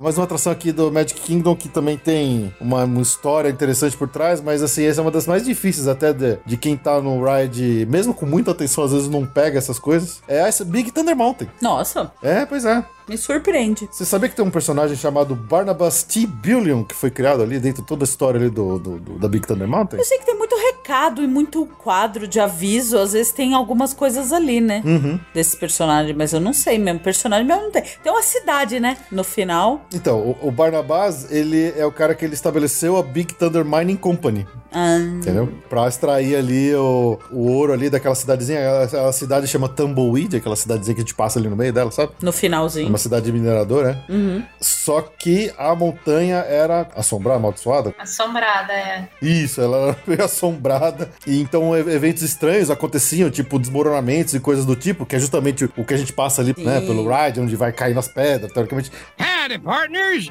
For your safety, remain seated with your hands, arms, feet, and legs inside the train, and be sure to watch your kids. If any of you folks are wearing hats or glasses, best remove them, because this here's the wildest ride in the wilderness. É que essa é uma atração que eu acho que em Orlando ela precisava urgente dar uma parada uma reforma. Porque tem umas pedras que deveriam se mexer que não mexe mais. Ah, é? É. Nossa, e na Califórnia tá tão legal é tão com legal. aqueles efeitos especiais. Nossa, é muito legal. Que parece que tem uns um pavio, assim, um monte de dinamite que tá aceso, ele vai explodindo na nossa cara. É muito louco. Muito louco.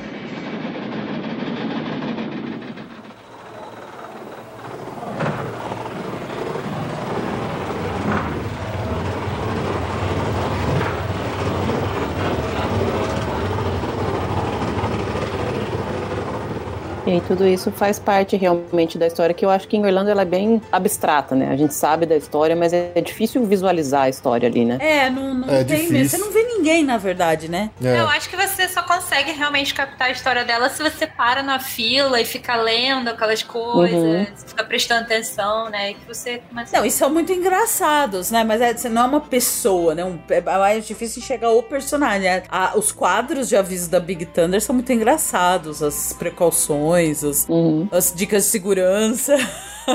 Tudo- é, eu lembro que é tudo muito engraçado, mas É. você não vê pessoa, né? É, por exemplo, a- aquela cidade, quando a gente passa no meio de uma cidadezinha ali, ela tá toda alagada, né? Sim. Inclusive tem um cara numa banheira ali, não tem? Tem.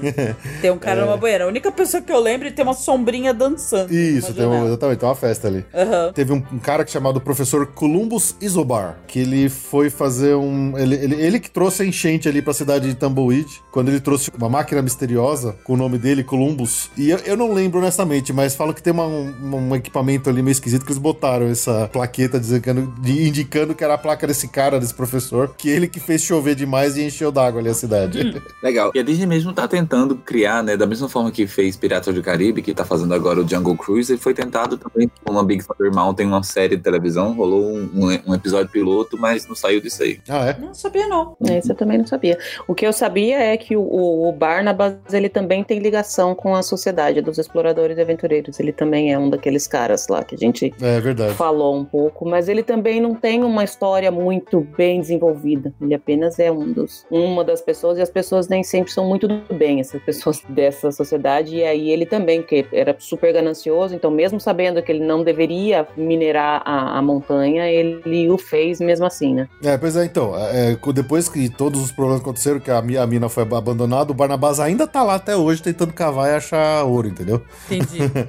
Por exemplo, a gente passa ali pelo escritório dele, toda aquela fila no escritório dele. Não sei se você lembra que aquelas. Tinha umas portinholas que você olhava e às vezes você via alguma coisa pra baixo ou não. Uns visores. Ah, sim, sim. Às vezes ele tá aberto, às vezes tá fechado. Aham. Eu lembro, olha, de todas as vezes que a gente foi na Big Thunder, eu lembro de uma vez pegar isso aberto e estar aberto e ter uma pessoa lá cavando. Eita. Era o Barnabás. Ai. A maioria das vezes ou tá fechado ou você vê um lugar vazio. Eu lembro de uma vez a, a olhar e ter um cara ali fazendo alguma coisa ali, tipo, como se estivesse cavando mais, entendeu? Ai. E era o Barnabás, é. Por que você não me mostrou? Porque fechou muito rápido, era muito rápido aquele negócio. Ai, que legal. É, é que- é- é uma daquelas filas que às vezes dá vontade de ficar lá só dando umas olhadinhas e falar, não, peraí, espera, deixa eu já vou, já vou. Rapidinho, rapidinho, vou ficar aqui só um pouquinho. Que legal. Welcome aboard. This is Captain Rex from the cockpit.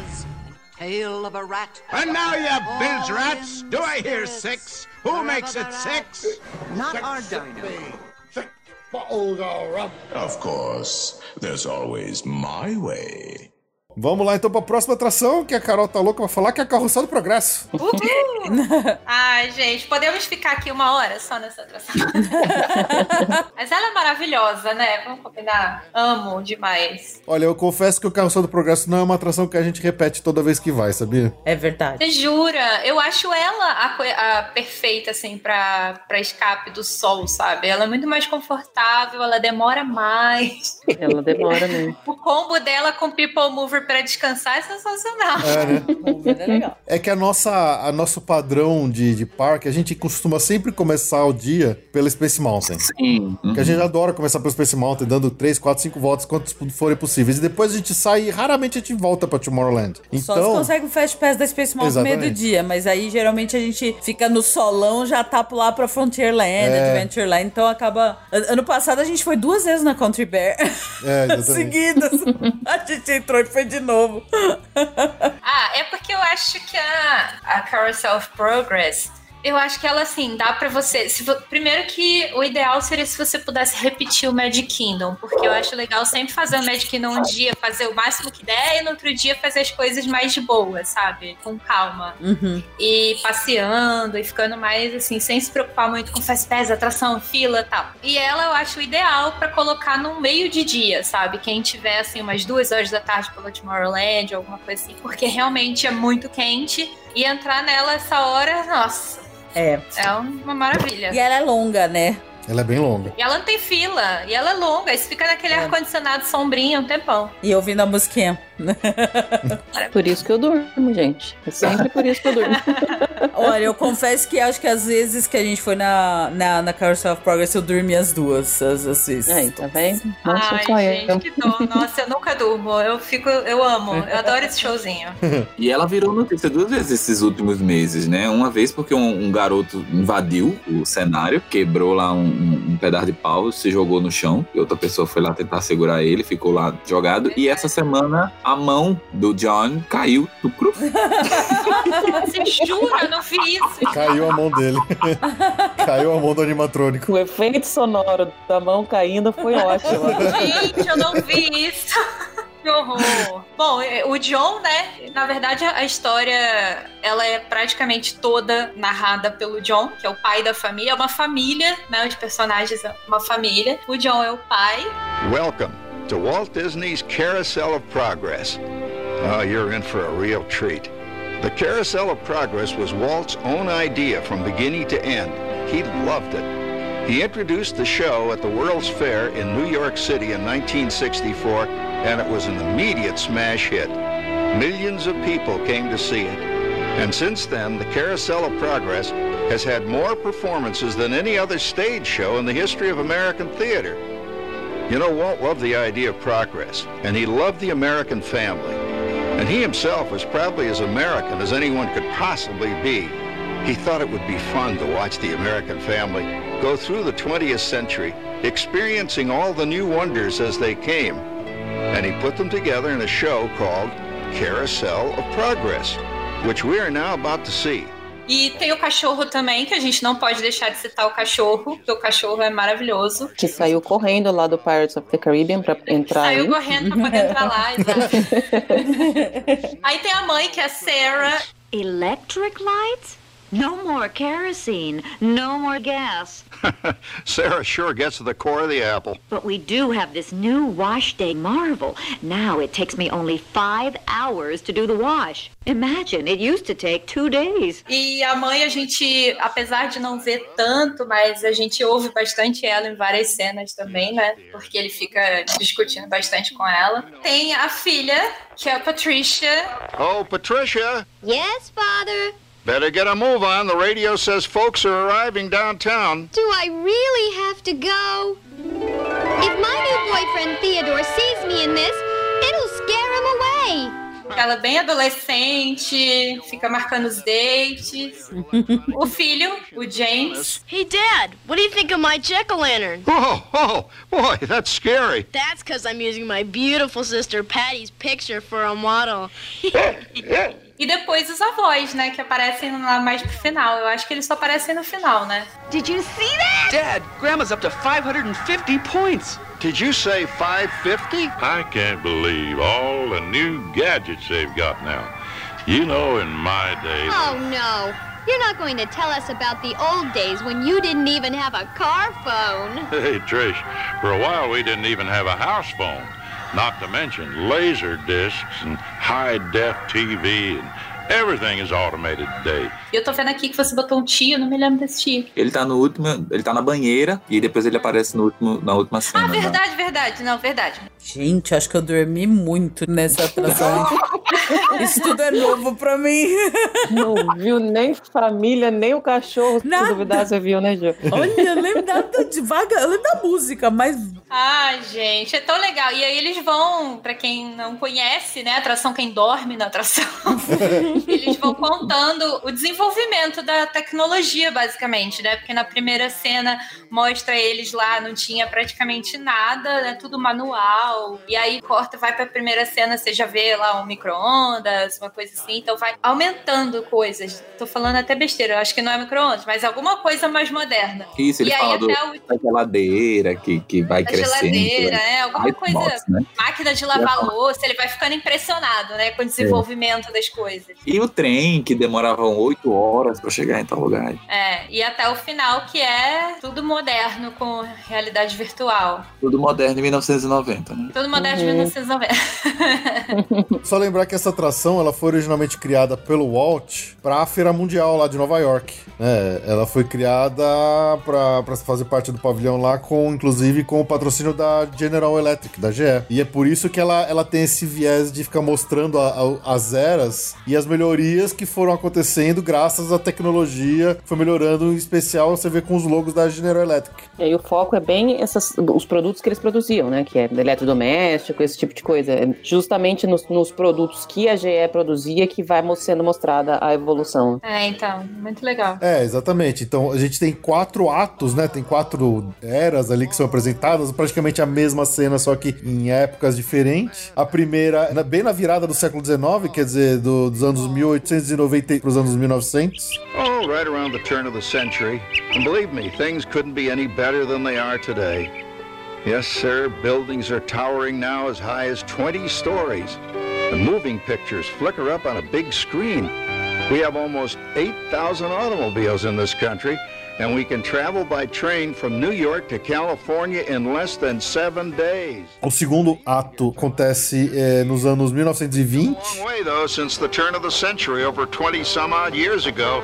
You know that pilot fella, Charles Lindbergh? He's about to fly a single wing airplane all the way across the Atlantic. He's never going to make it.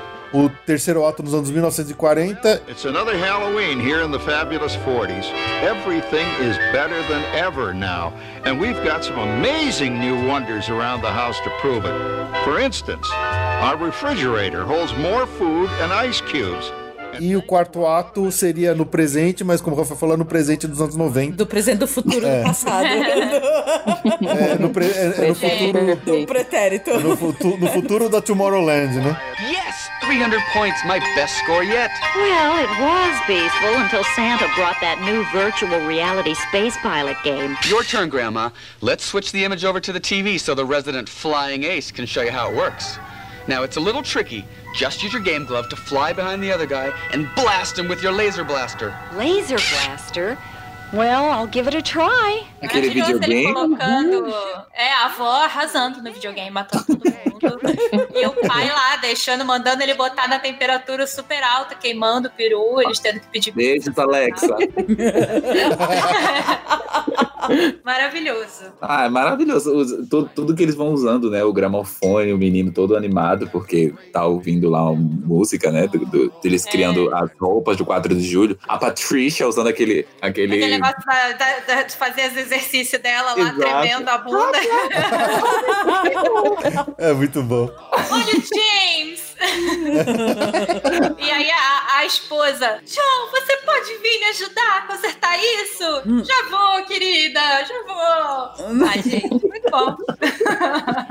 e eu preciso discordar da Lu, assim, eu adoro os animatronics do Piratas do Caribe, mas esses são sensacionais, eu adoro eles. Acho eles muito Pô. bem feitos. É, e eu acho que é sempre importante relembrar também o fato dela girar, né? Eu acho muito legal isso. Um- é um teatro, são quatro cenas, mas você não sai do lugar. É, é a gente que gira, né? Não é você que tem que levantar e mudar pra cena, é a gente que, que gira ao redor das, das cenas, né? Eu lembro vagamente disso. Pô, tá vendo? Isso eu lembro. Eu lembro que de fora dá pra ver que roda. É, é Ai, meu Deus do céu. Olha, tá anotado então. Comprar um Red Bull e levar a Lu com o Red Bull e depois comprar outro Red Bull e levar Ju também Mas é isso. E é legal falar que os animatronics, eles, que nem você falou, que ele foi criado, eles foram criados pelo Walt Disney, foram apresentados lá na feira de Nova York. Então, quer dizer, cara, eles são de 1964. É impressionante como em 1964 eles conseguiram fazer aquilo. Eu sempre vou me impressionar. É. Ah, sim. e aí, conforme eles foram passando os anos, eles foram melhorando a técnica, a gente vê aquelas coisas incríveis que eles colocaram no- Avatar e na Galaxy Z, né? Sim. Verdade. Welcome aboard. This is Captain Rex from the cockpit. Tale of a rat. And now, you bilge rats, do I hear six? Who makes it six? Not our dino. Of course, there's always my way. Só pra gente fechar aqui o Magic Kingdom rapidão, vamos passar por alguns personagens que, assim, eles são, eles são originais, foram criados, alguns já nem existem mais, mas assim, é só pra gente ter uma ideia de coisas que já aconteceram nos parques que nem sempre a gente dá muita atenção. Por exemplo, tem um personagem chamado Orange Bird. É, eu posso estar ofendendo muita gente agora que deve achar esse personagem o máximo, mas honestamente eu não faço ideia do que ele seja e nunca achei a menor graça. Originalmente ele fica lá no Sunshine Tree Terrace, lá do, do Magic Kingdom, e ele foi criado pela Disney por causa da Florida Citrus Commission, como um mascote pra suco de laranja, sei lá, alguma coisa dessa. Sim, Flórida, né? Exatamente. Pois O do whip de laranja. É, ele apareceu na Tokyo Disneyland também. Ele aparece em vários lugares. Tem muito. A gente vê muito merchandise dele lá nos, nos parques da Disney. Exatamente. Mas assim, honestamente, eu nunca vi ele em nada de ride, em nada de meet and greet. Eu nem sei se tem. Ele tem uma parede dele agora. Ah, nossa, uma parede, uau. Agora sim. Pronto, nós temos uma parede, agora sim. Agora é. É importante. É. Bom, mas é um personagem original criado para os parques. É, existiu por algum tempo, infelizmente não existe mais. Foi aposentado em 2014 a Push the Talking Trash Can, que era uma lata de lixo que falava com as pessoas. Maravilhosa. Ela andava e falava com as pessoas que jogavam lixo nela, era uma barata, era uma, era uma lata de lixo interativo. E infelizmente ela já não, não existe mais, ela foi aposentada em 2014. Na Tomorrowland, eu lembro de ter visto esse personagem há alguns anos atrás, eu não vi de novo, não sei se ele ainda existe. Tem um I Can, que é um robô, ele faz um circuitinho ali pela Tomorrowland e ele interage com as pessoas. É um, obviamente, uma pessoa vestida de robô, né? Ele ficou por um, por um ano só, Felipe. Por um ano só. 2017, 2018, depois já, já aposentou também. Ah, tá. Eu, eu não consegui descobrir se ele já tinha ido embora ou não. Gente, eu nunca vi isso na, na Tomorrowland. Nós vimos. Eu até tenho uma foto dele de quando a gente viu, acho que ele em 2017. Ah, tá chutando, velho. Não, não, é, 2017. Foi a última vez que a gente foi. Ele lembra esses dados, Também, né? também nunca vi. Mas só pra fechar o Magic Kingdom, você que tá ouvindo a gente pode estar falando assim, nossa, mas e o Splash Mountain? Só pra lembrar, o Splash Mountain é baseado num filme chamado A Canção do Sul, que é um filme meio obscuro da Disney aí, meio controverso, bastante controverso, eu diria. Então os personagens não Escravista, são... né? É, meio escravista. Vamos dizer assim. Então não são personagens originais do parque, eles são baseados num filme, tá? Então, apesar de ser um filme super desconhecido, os personagens da Splash Mountain não são originais do parque. Welcome aboard. This is Captain Rex from the cockpit. Tail of a rat. And now, you bilge rats, do I hear six? Who makes it six? Not our dino. of course, there's always my way. Quem gosta do Epcot aí? Yes. Repete a vida. Então vamos lá pro Epcot. Fala da estrela. Quer falar do Figment?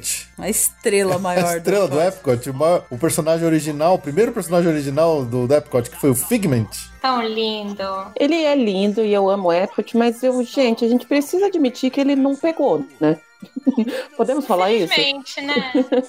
É. Ah, eu acho ele uma estrela. Ele é a cara do Epcot, né? Eu não sei, eu gosto. Eles estão Eu acho enfiando que ele é, mas, mas eu gente, acho né? que ele é a cara do Epcot pra quem é realmente fã do Epcot. É, talvez. Aí que conhece um pouco mais e tal, mas assim, de uma forma geral, né? Acho que as pessoas realmente não conhecem muito ele. Eu acho que o Figment, ele sofre, infelizmente, com a baixa qualidade da atração atual. Infelizmente, hoje, o Journey into Imagination lá é muito ruinzinha aquela atração. Verdade. Mas, como o pessoal mais antigo, que já foi há muitos anos atrás, e chegou a pegar a, a versão original da Journey into Imagination, que tinha o Dreamfinder, que é outro personagem original da atração, outro personagem original lá do Epcot, aí acho que as pessoas têm mais, mais carinho com o Figment e com o Dreamfinder por causa do original. A versão atual, que não tem nem o Dreamfinder mais, é só o Figment, é muito ruinzinha, infelizmente. Aí o Figment acaba levando um pouco da, do ranço que as pessoas da atração.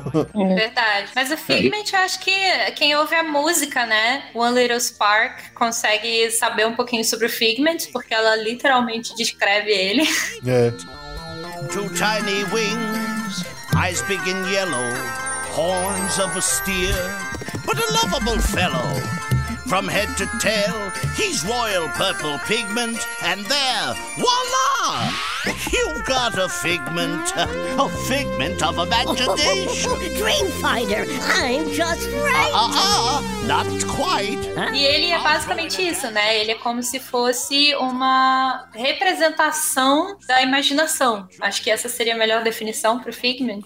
É, acho que sim. Ele tem vários aspectos, né? Uma parte de uma criança, um não sei o quê, tem vários aspectos que representa a imaginação. Eu falei que ele não pegou porque, assim, eu, eu gosto muito dele, eu acho ele uma graça, mas ele, tadinho, ele não, não tem o, o valor que ele deveria ter. Por isso que eu falei que ele realmente não pegou. E acho que realmente é por conta da, da atração mesmo. A atração tá. Limita. tá- não tá fazendo jus a ele, né? O engraçado do Figment é que o Tony Baxter, né, que é um Imagineer lendário aí da Disney, que foi o criador da atração, ele falou que a inspiração que ele teve pra criação do, do, do Figment aconteceu pra ele enquanto ele tava assistindo um episódio do Magnum.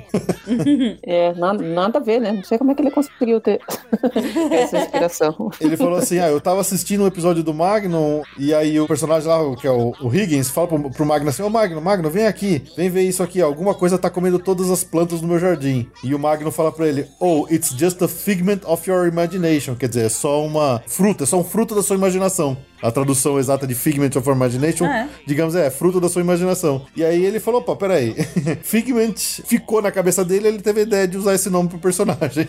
Legal. A musiquinha é bem, bem icônica também, né? Bem clássica. Também. E o engraçado é que assim, eles tinham a ideia de que o, Figment foi o primeiro personagem original criado pro Epcot, e eles imaginavam que ele seria o primeiro de muitos. Só que acabou meio que a, a ideia morreu dele mesmo. Vamos trazer princesas, para que isso aí? É.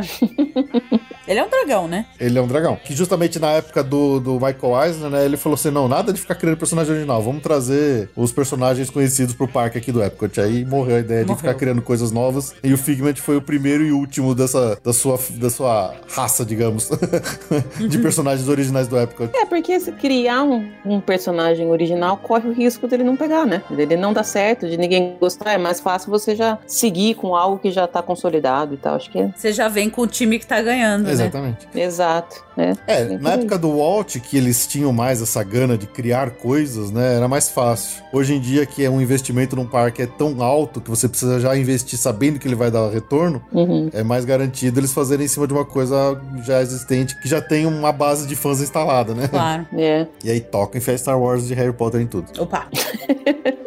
Traz o Nemo pro aquário. É. É, exatamente, exatamente. Com aquela música horrorosa que não tem nada a ver com o filme. Enfim.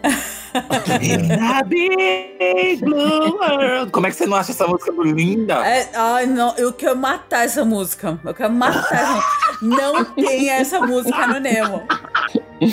É, Tem a Beyond the Sea, se quisesse ter tocado uma música que é, que é a do. Somewhere. Toca no Essa sim, é verdade. Essa então, essa que tinha que ter tocado. Bom, é, tem- é só um que eu acho engraçado aqui, porque é um personagem que eu sempre dou risada quando a gente vê, é, mas assim, não tem nada de especial sobre ele. Lá no, no Soaring tem o Patrick. Hello and welcome to Soren. My name is Patrick and I'll be your chief flight attendant today. We'll begin boarding in a few minutes, but first I'd like to acquaint you with some important safety information. Hi, I'm Patrick, your flight attendant. Eu lembro do desespero quando eles foram trocar o filme pro novo pro Soaring Around the World se o Patrick ia continuar. E é justíssimo esse desespero, Ainda bem porque que ele ele é, ficou, ainda bem. Cara de charlatão que esse homem tem. O engraçado é que o nome do ator é Patrick Warburton, então eles mantiveram o mesmo nome dele pro personagem lá. Então, Mais fácil, não precisa nem criar um nome novo. o que é engraçado é que ele é o dublador do Joe do Family do Guy. Family Guy. E ele participa de alguns filmes lá do, do filme do Ted. Ele participa de alguns filmes. Ele era o namorado da Elaine lá, o. Não, não, Seinfeld. Puddy. Exatamente. Esse cara é um, ele, ele fez um- a primeira versão live action do The Tick, foi ele também. Uma É, série esquisita. Mas bom, é só porque eu acho engraçado o, o- o jeito que ele fala com a gente lá, o jeito que ele tira o sarro daquele gordinho careca com a orelhinha do Mickey no. no... Nice work, pal. Nice work, pal. Quando o Felipe falou do namorado da Elaine, a minha mente explodiu. Como Sim, o namorado da Elaine. Lembra dele? É, eu não tinha nunca reparado que era ele.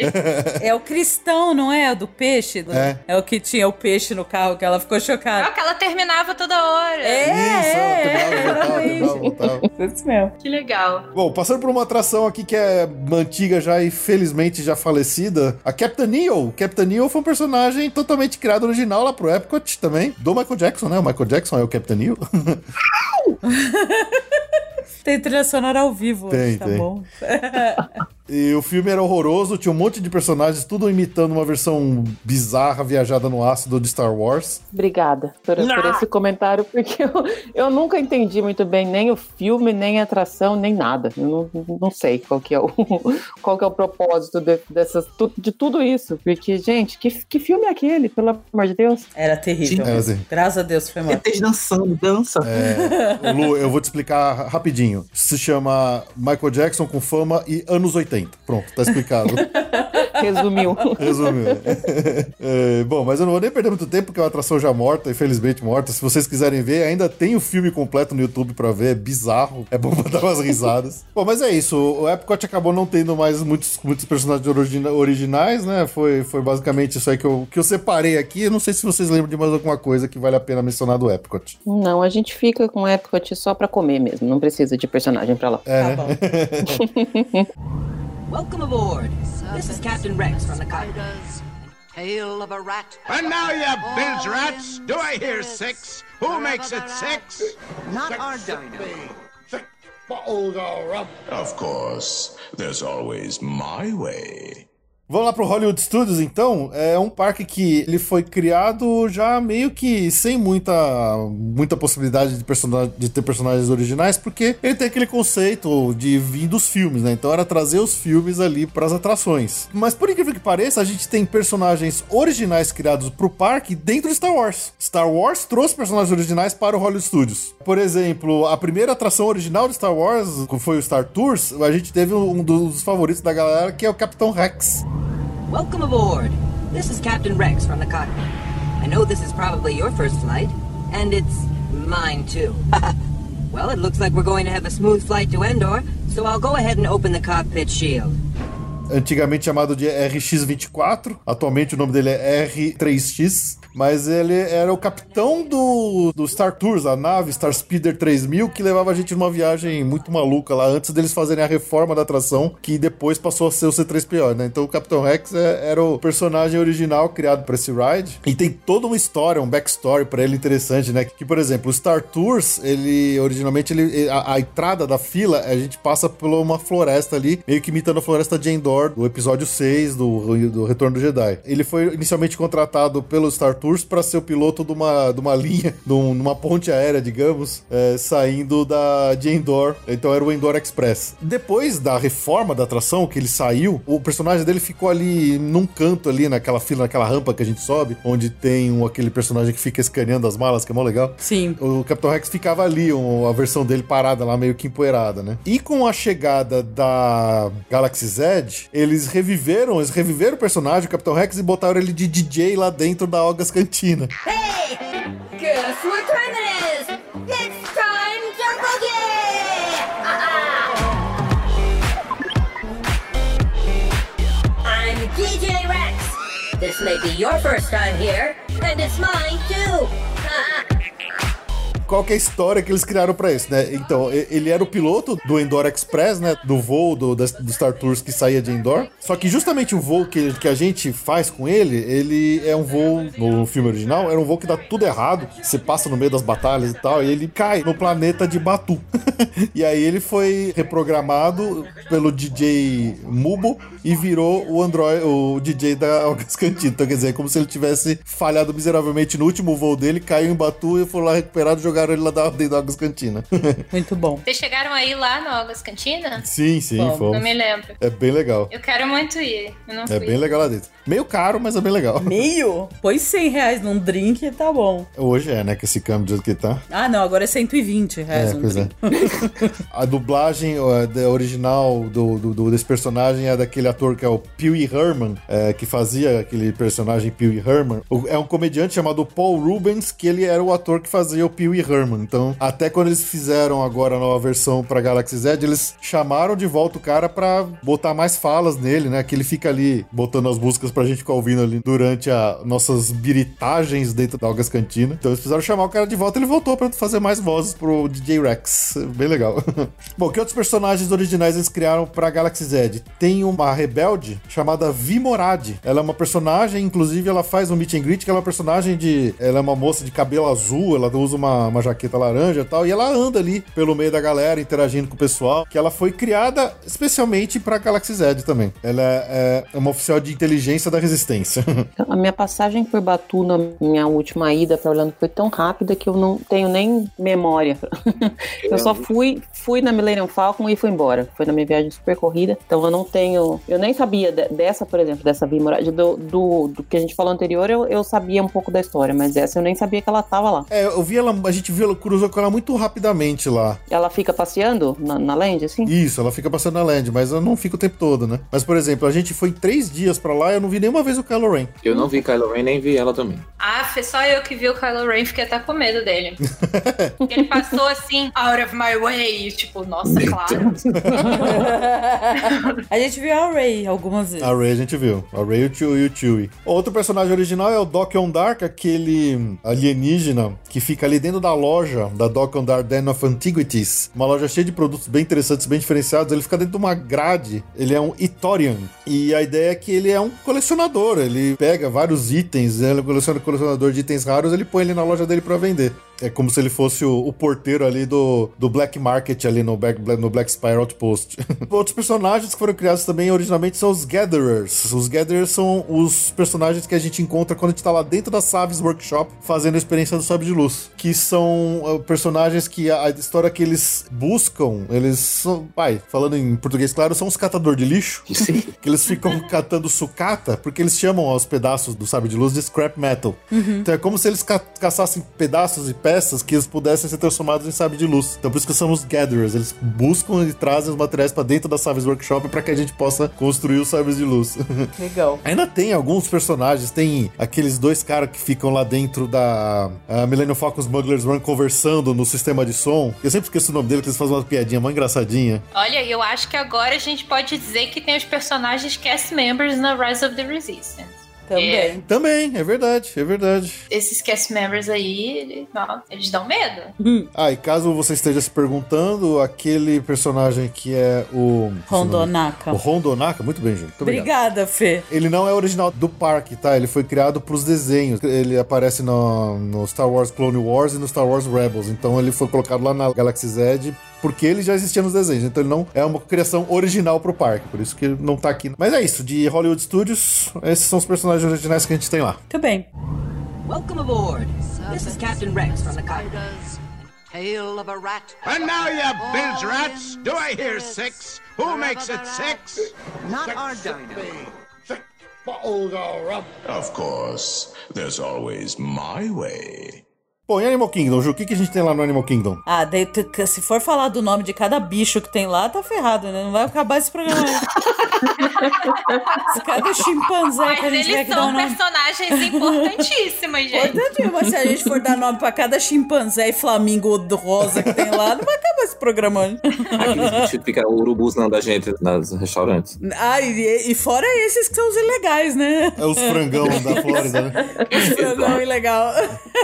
Quem tem, Fê? Não sei, vamos ver. O Yeti? Qual é a atração original que tem lá? Que não tem um tema já de outra coisa, de uma propriedade intelectual. A melhor de todas. Everest. Expedition Everest, exatamente. Então, tem o Museu do Yeti, Tem que é totalmente maravilhoso. Tem todos os Sherpas, tem a história dos Sherpas. E quem Eu que é amo o- aquele museu. Quem que é o curador do Museu do Yeti? Ah, eu não vou saber o nome. É o professor Pumba Dorjey. Ah! Ah, tem o nome.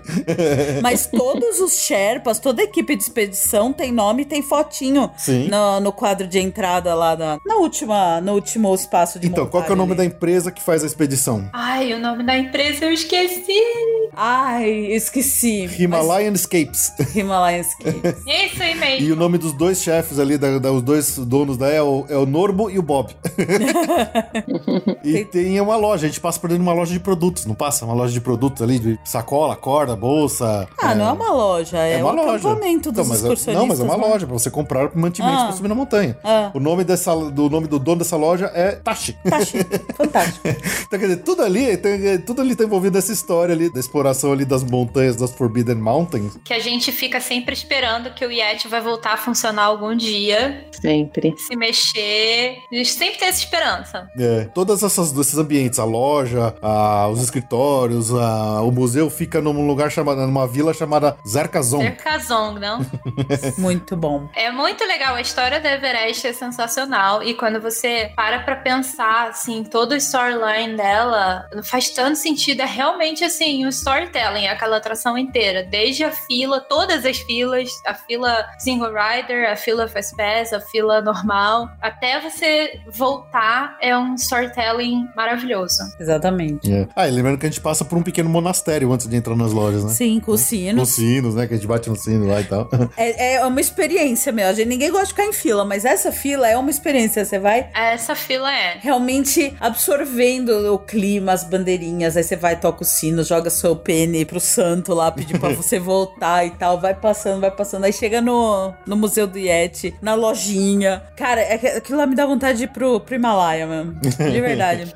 é muito legal. Porque qualquer ideia, né? Eles falam que o Yeti, ele é o protetor da montanha, da montanha sagrada, a montanha for- é uma montanha proibida. Só que mesmo assim, a- as Himalayan Escapes, eles continuam mandando algumas pessoas pra lá porque eles são uma empresa, né? Então, o, o Norbo e o Bob, eles conseguem as permissões pra que a gente faça a viagem, a gente passa na loja do Tashi pra comprar produtos e a gente pega o trenzinho e vai lá e vai se ferrar lá na mão do Yeti que arranca todos os trilhos e faz a gente se ferrar.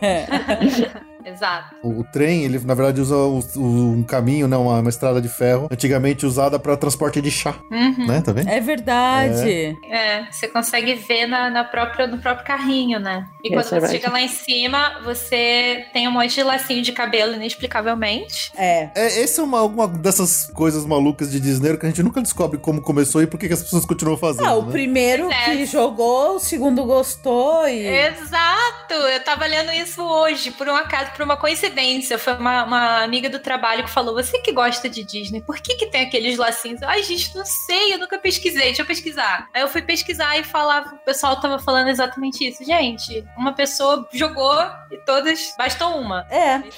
Eu já vi lá, é, a última vez a gente viu o Magic Band. Eita! Ah, mas daí foi gente que perdeu, não é possível. Ah, às vezes o cara tem várias aí quis marcar, porque eu acho que fica meio que um negócio assim, ah, eu deixei minha marca, sabe? Sei lá. Aí joga Magic Band. Eu- a gente viu, virou uma tradição, mas eu não gosto, porque não tem nada a ver com aqueles elásticos e assim. Ah, tem, tem um, outro, um outro personagem que tem aparecido lá agora também, que é a coruja lá em cima. Ah, finalmente. Coruja não, é um condor. No pedaço de pau. Eu falo águia. Ah, pra mim é uma coruja, gente.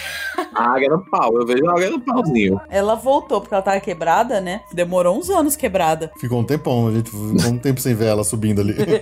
Foi essa atração que a Carol levou a Júlia, só que eu também, eu tô aqui, eu tô expondo a Carol, porque eu sou dessas. Ela não quis ir no primeiro carrinho. Ela foi uma pessoa que, assim, do nada, ninguém tinha pedido pra ir, por acaso, o local que ela tava na fila coincidiu com o primeiro, ela não quis ir. E aí eu não pude ir, porque a Júlia, a Júlia não ia no primeiro, porque era a primeira vez dela da vida, e aí ela não queria ir sozinha, daí ninguém foi na, na primeira. E foi dessa vez que você pegou o boné do cara, não foi, Carol? Foi, eu peguei o. É, o, o cara lá na frente voou o boné, a Carol pegou o boné no ar. Caramba, que reflexo. Eu tava com o braço pra cima, assim, bem na hora que o boné passou. Eu puf, peguei o boné assim. O cara no final vai me dar um abraço. Obrigada. ah, mas eu, eu tenho problemas com front row. Eu- Mas esse aí, ainda mais o front row é o mais. Bom, se bem que ela volta mais de ré, né? Mas é devagar, né? O front row eu acho que é o, é o mais sem graça desse É o mais sem graça, mais porque ele legal vai é mais devagar. É, Não, mas, é- mas- É, o mais legal de ficar parado lá na frente sem saber se você vai cair ou não. Isso. Então, é, eu ia falar isso. A pior parte Você é vê o essa. Spaceship Earth de lá. Sim, porque tem uma vista só da frente vê. Que a- do lado que tem a Blizzard Beach, do outro lado tem o- os, os Dolphin, o Swan, não sei o que lá, aquele Dolphin. hotel. Tem aquele hotel horroroso. É, horroroso. Dolphin and Swan, nem lembro. É. Swan and Dolphin. Swan and Dolphin. Você enxerga dos lados, mas tem uma vista que você só tem na no carrinho da frente. É, é legal. A gente já foi. Eu vou fazer uma confissão. Eu acabei de me lembrar, agora que a Lu falou isso, que a última vez que eu fui lá com o Bruno, e aí ele que gosta de ir sempre na, na front row, ele falou, eu quero ir na front row. A gente foi na front row e eu, morrendo de medo, fiquei de olho fechado o tempo inteirinho. Fim dos tempos. Vou desconectar a Carol aqui agora. Fiquei com medo. Desonra. Eu já vou aproveitar que a. É. Desperdício. Bom, ainda lá no Animal Kingdom, a gente tem uma outra atração que, apesar de ela ter o nome de um filme, ela é uma atração original do parque, que é a Dinosaur. Depois que eles enfiaram o filme, né? Então, exatamente. O- originalmente, ela foi criada com o nome de Countdown to Extinction, e depois que lançaram o filme Dinossauro, que aí eles quiseram fazer a sinergia lá e voltaram o filme pra atração, mas originalmente a atração é do parque. E aí a gente tem personagens originais. Quais são os dois personagens que tem? A gente tem o Dr. Grant Sichter.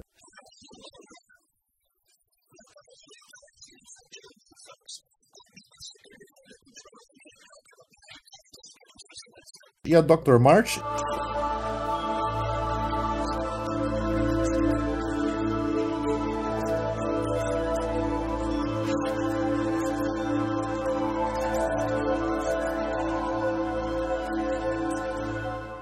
We're not gonna make it. We're not gonna make it. We're not gonna make it.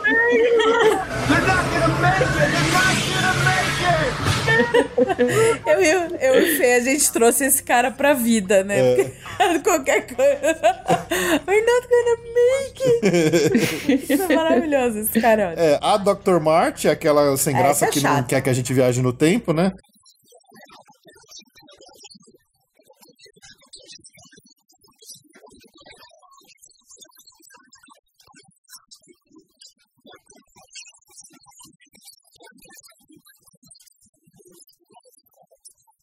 Ah, não quer que a gente traga o dinossauro, não quer que a É, gente viaje é. no tempo, não quer que a gente faça nada, essa mulher pentelha. E ela é bem moderna, né? Não pode nem trazer um dinossauro. Não né? pode trazer o dinossauro, não pode. Aff, é mó sem graça. Muito sem graça essa mulher. É, e o Dr. Grant Seeker é o cara que é o malandrão que ele hackeia um computador como se hackeava nos anos, oit- nos anos 90, né? Que é apertando duas teclinhas e pum, we're in, né?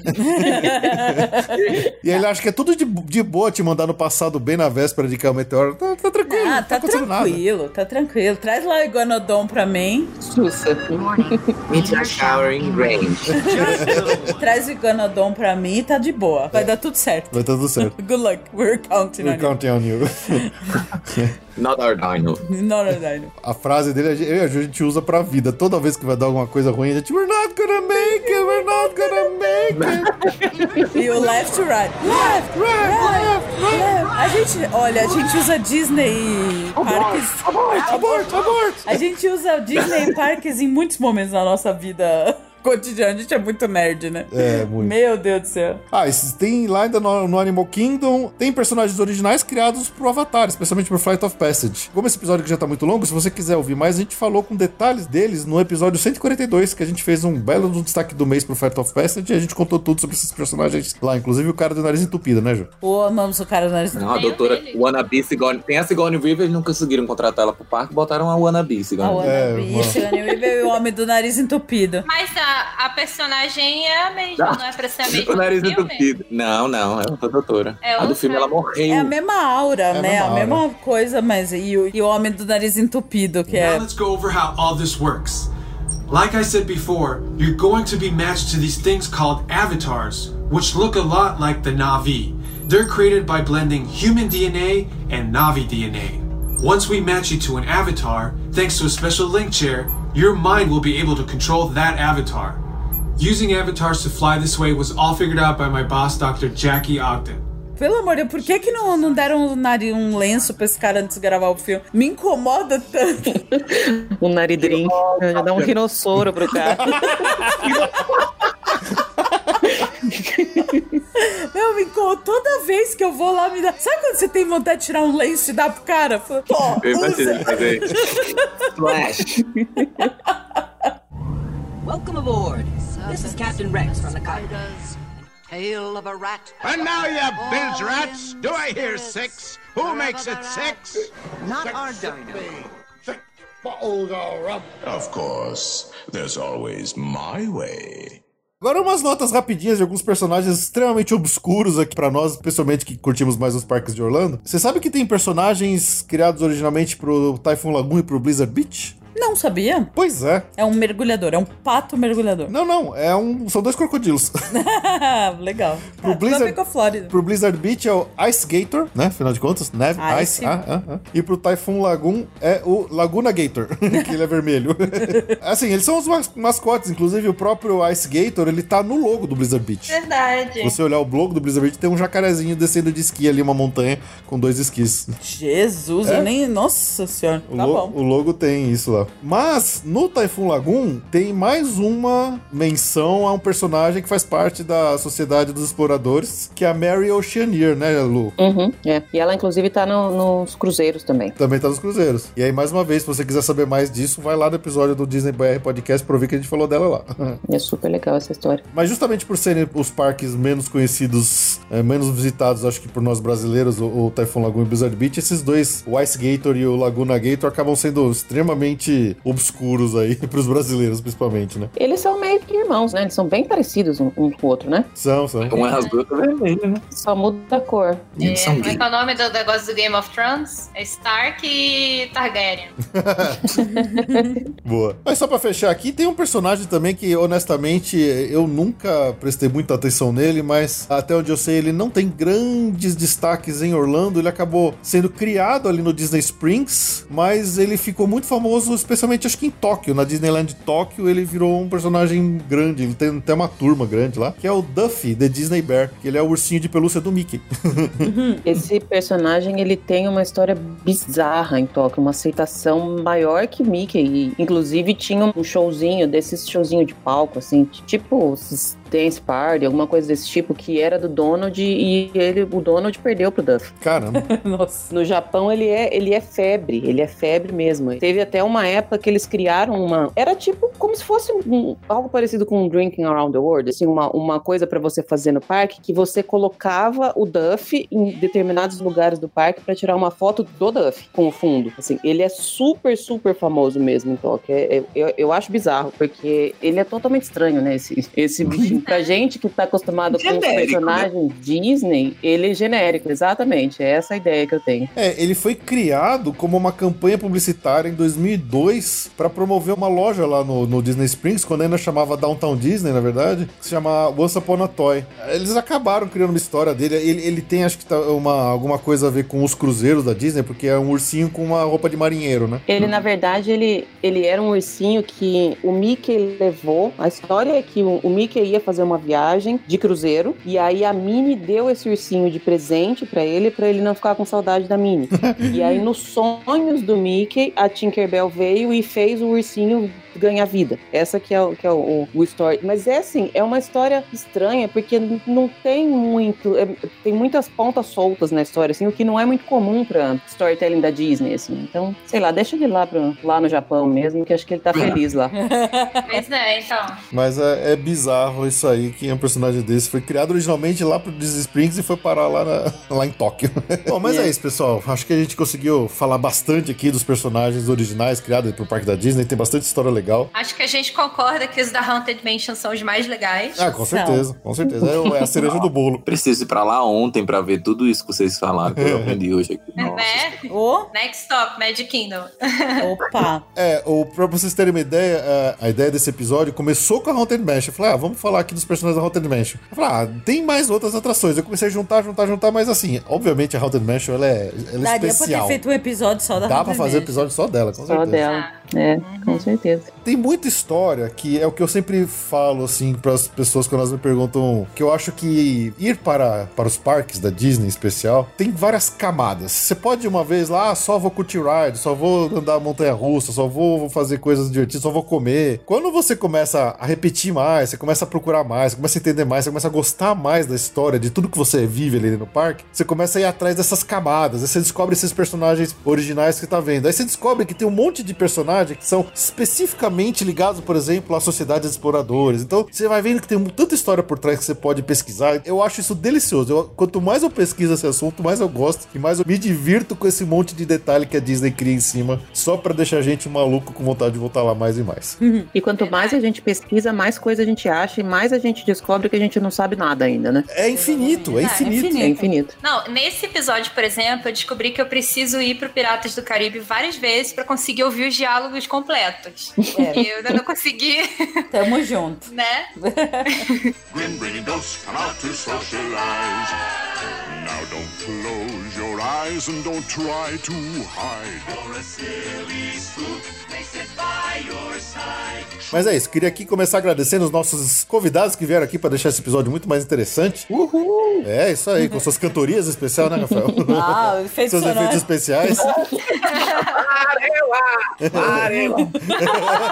Mas queria deixar aqui espaço aberto. Lu, muito obrigado por ter voltado aqui com a gente. Você sabe já onde que é, você já veio aqui repetir pela terceira vez. Então você já virou uma membra honorária. Fica à vontade, o espaço é seu. Dá- Deixa um recado pro pessoal onde eles podem te encontrar. Obrigada, Felipe. Obrigada, Ju. É sempre uma, uma delícia participar com vocês. Da mesma forma, vocês também sabem o, o caminho de daqui. Agora eu tô um pouquinho mais longe, mas vocês ainda continuam sabendo o caminho. E se vocês quiserem vir de verdade pra cá, as portas também estão abertas. Se quiser vir passar um pouquinho de frio pra cá, pode vir também. Não tem Disney aqui perto, mas enfim, tem, dá pra passear.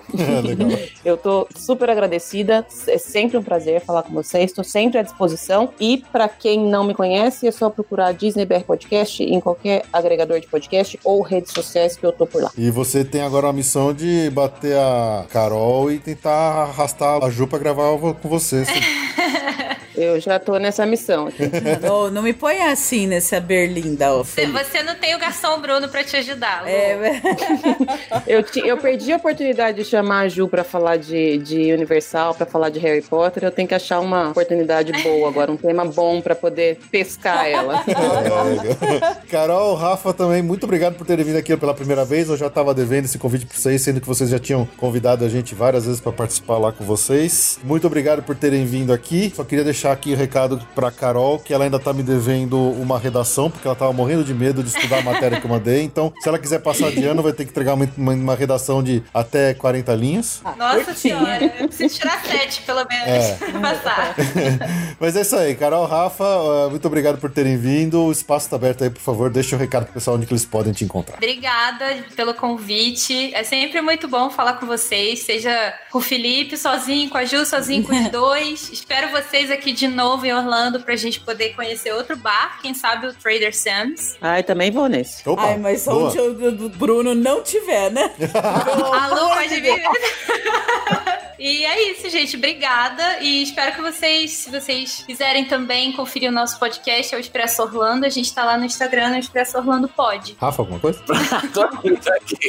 Você pode falar alguma coisa Pode aí. falar, cantar, fazer um efeito sonoro, o que você quiser. Vou, vou vingar a Tarim que não foi pro Oscar. Vou cantar Into the Unknown aqui, pode ser? Por favor. Não, tô brincando. Pode- Você pode fazer o que você quiser, eu vou cortar mesmo na edição. Pô, tava esperando o tempo todinho pra cantar aqui Into the Unknown, sacanagem. Mas foi realmente foi um prazer, realmente. A primeira vez, né, que a gente tá sendo convidado, tá em um outro podcast, né? Mas assim, sentindo em casa, porque a Lu e o Felipe e a Ju, todo mundo aqui é de casa, né? Todo mundo que conhece e tal, exatamente. E é isso aí, tô me sentindo um Avenger, juro a vocês. Muito legal. É isso aí, pessoal. Então agradecemos demais aqui seu download e sua audiência. Esperamos que tenham gostado desse episódio. Nos vemos daqui a duas semanas. Tchau, tchau. Tchau. Tchau. Tchau. Hurry back, hurry back. Be sure to bring your death certificate if you decide to join us. Make final arrangements We've been dying to have you.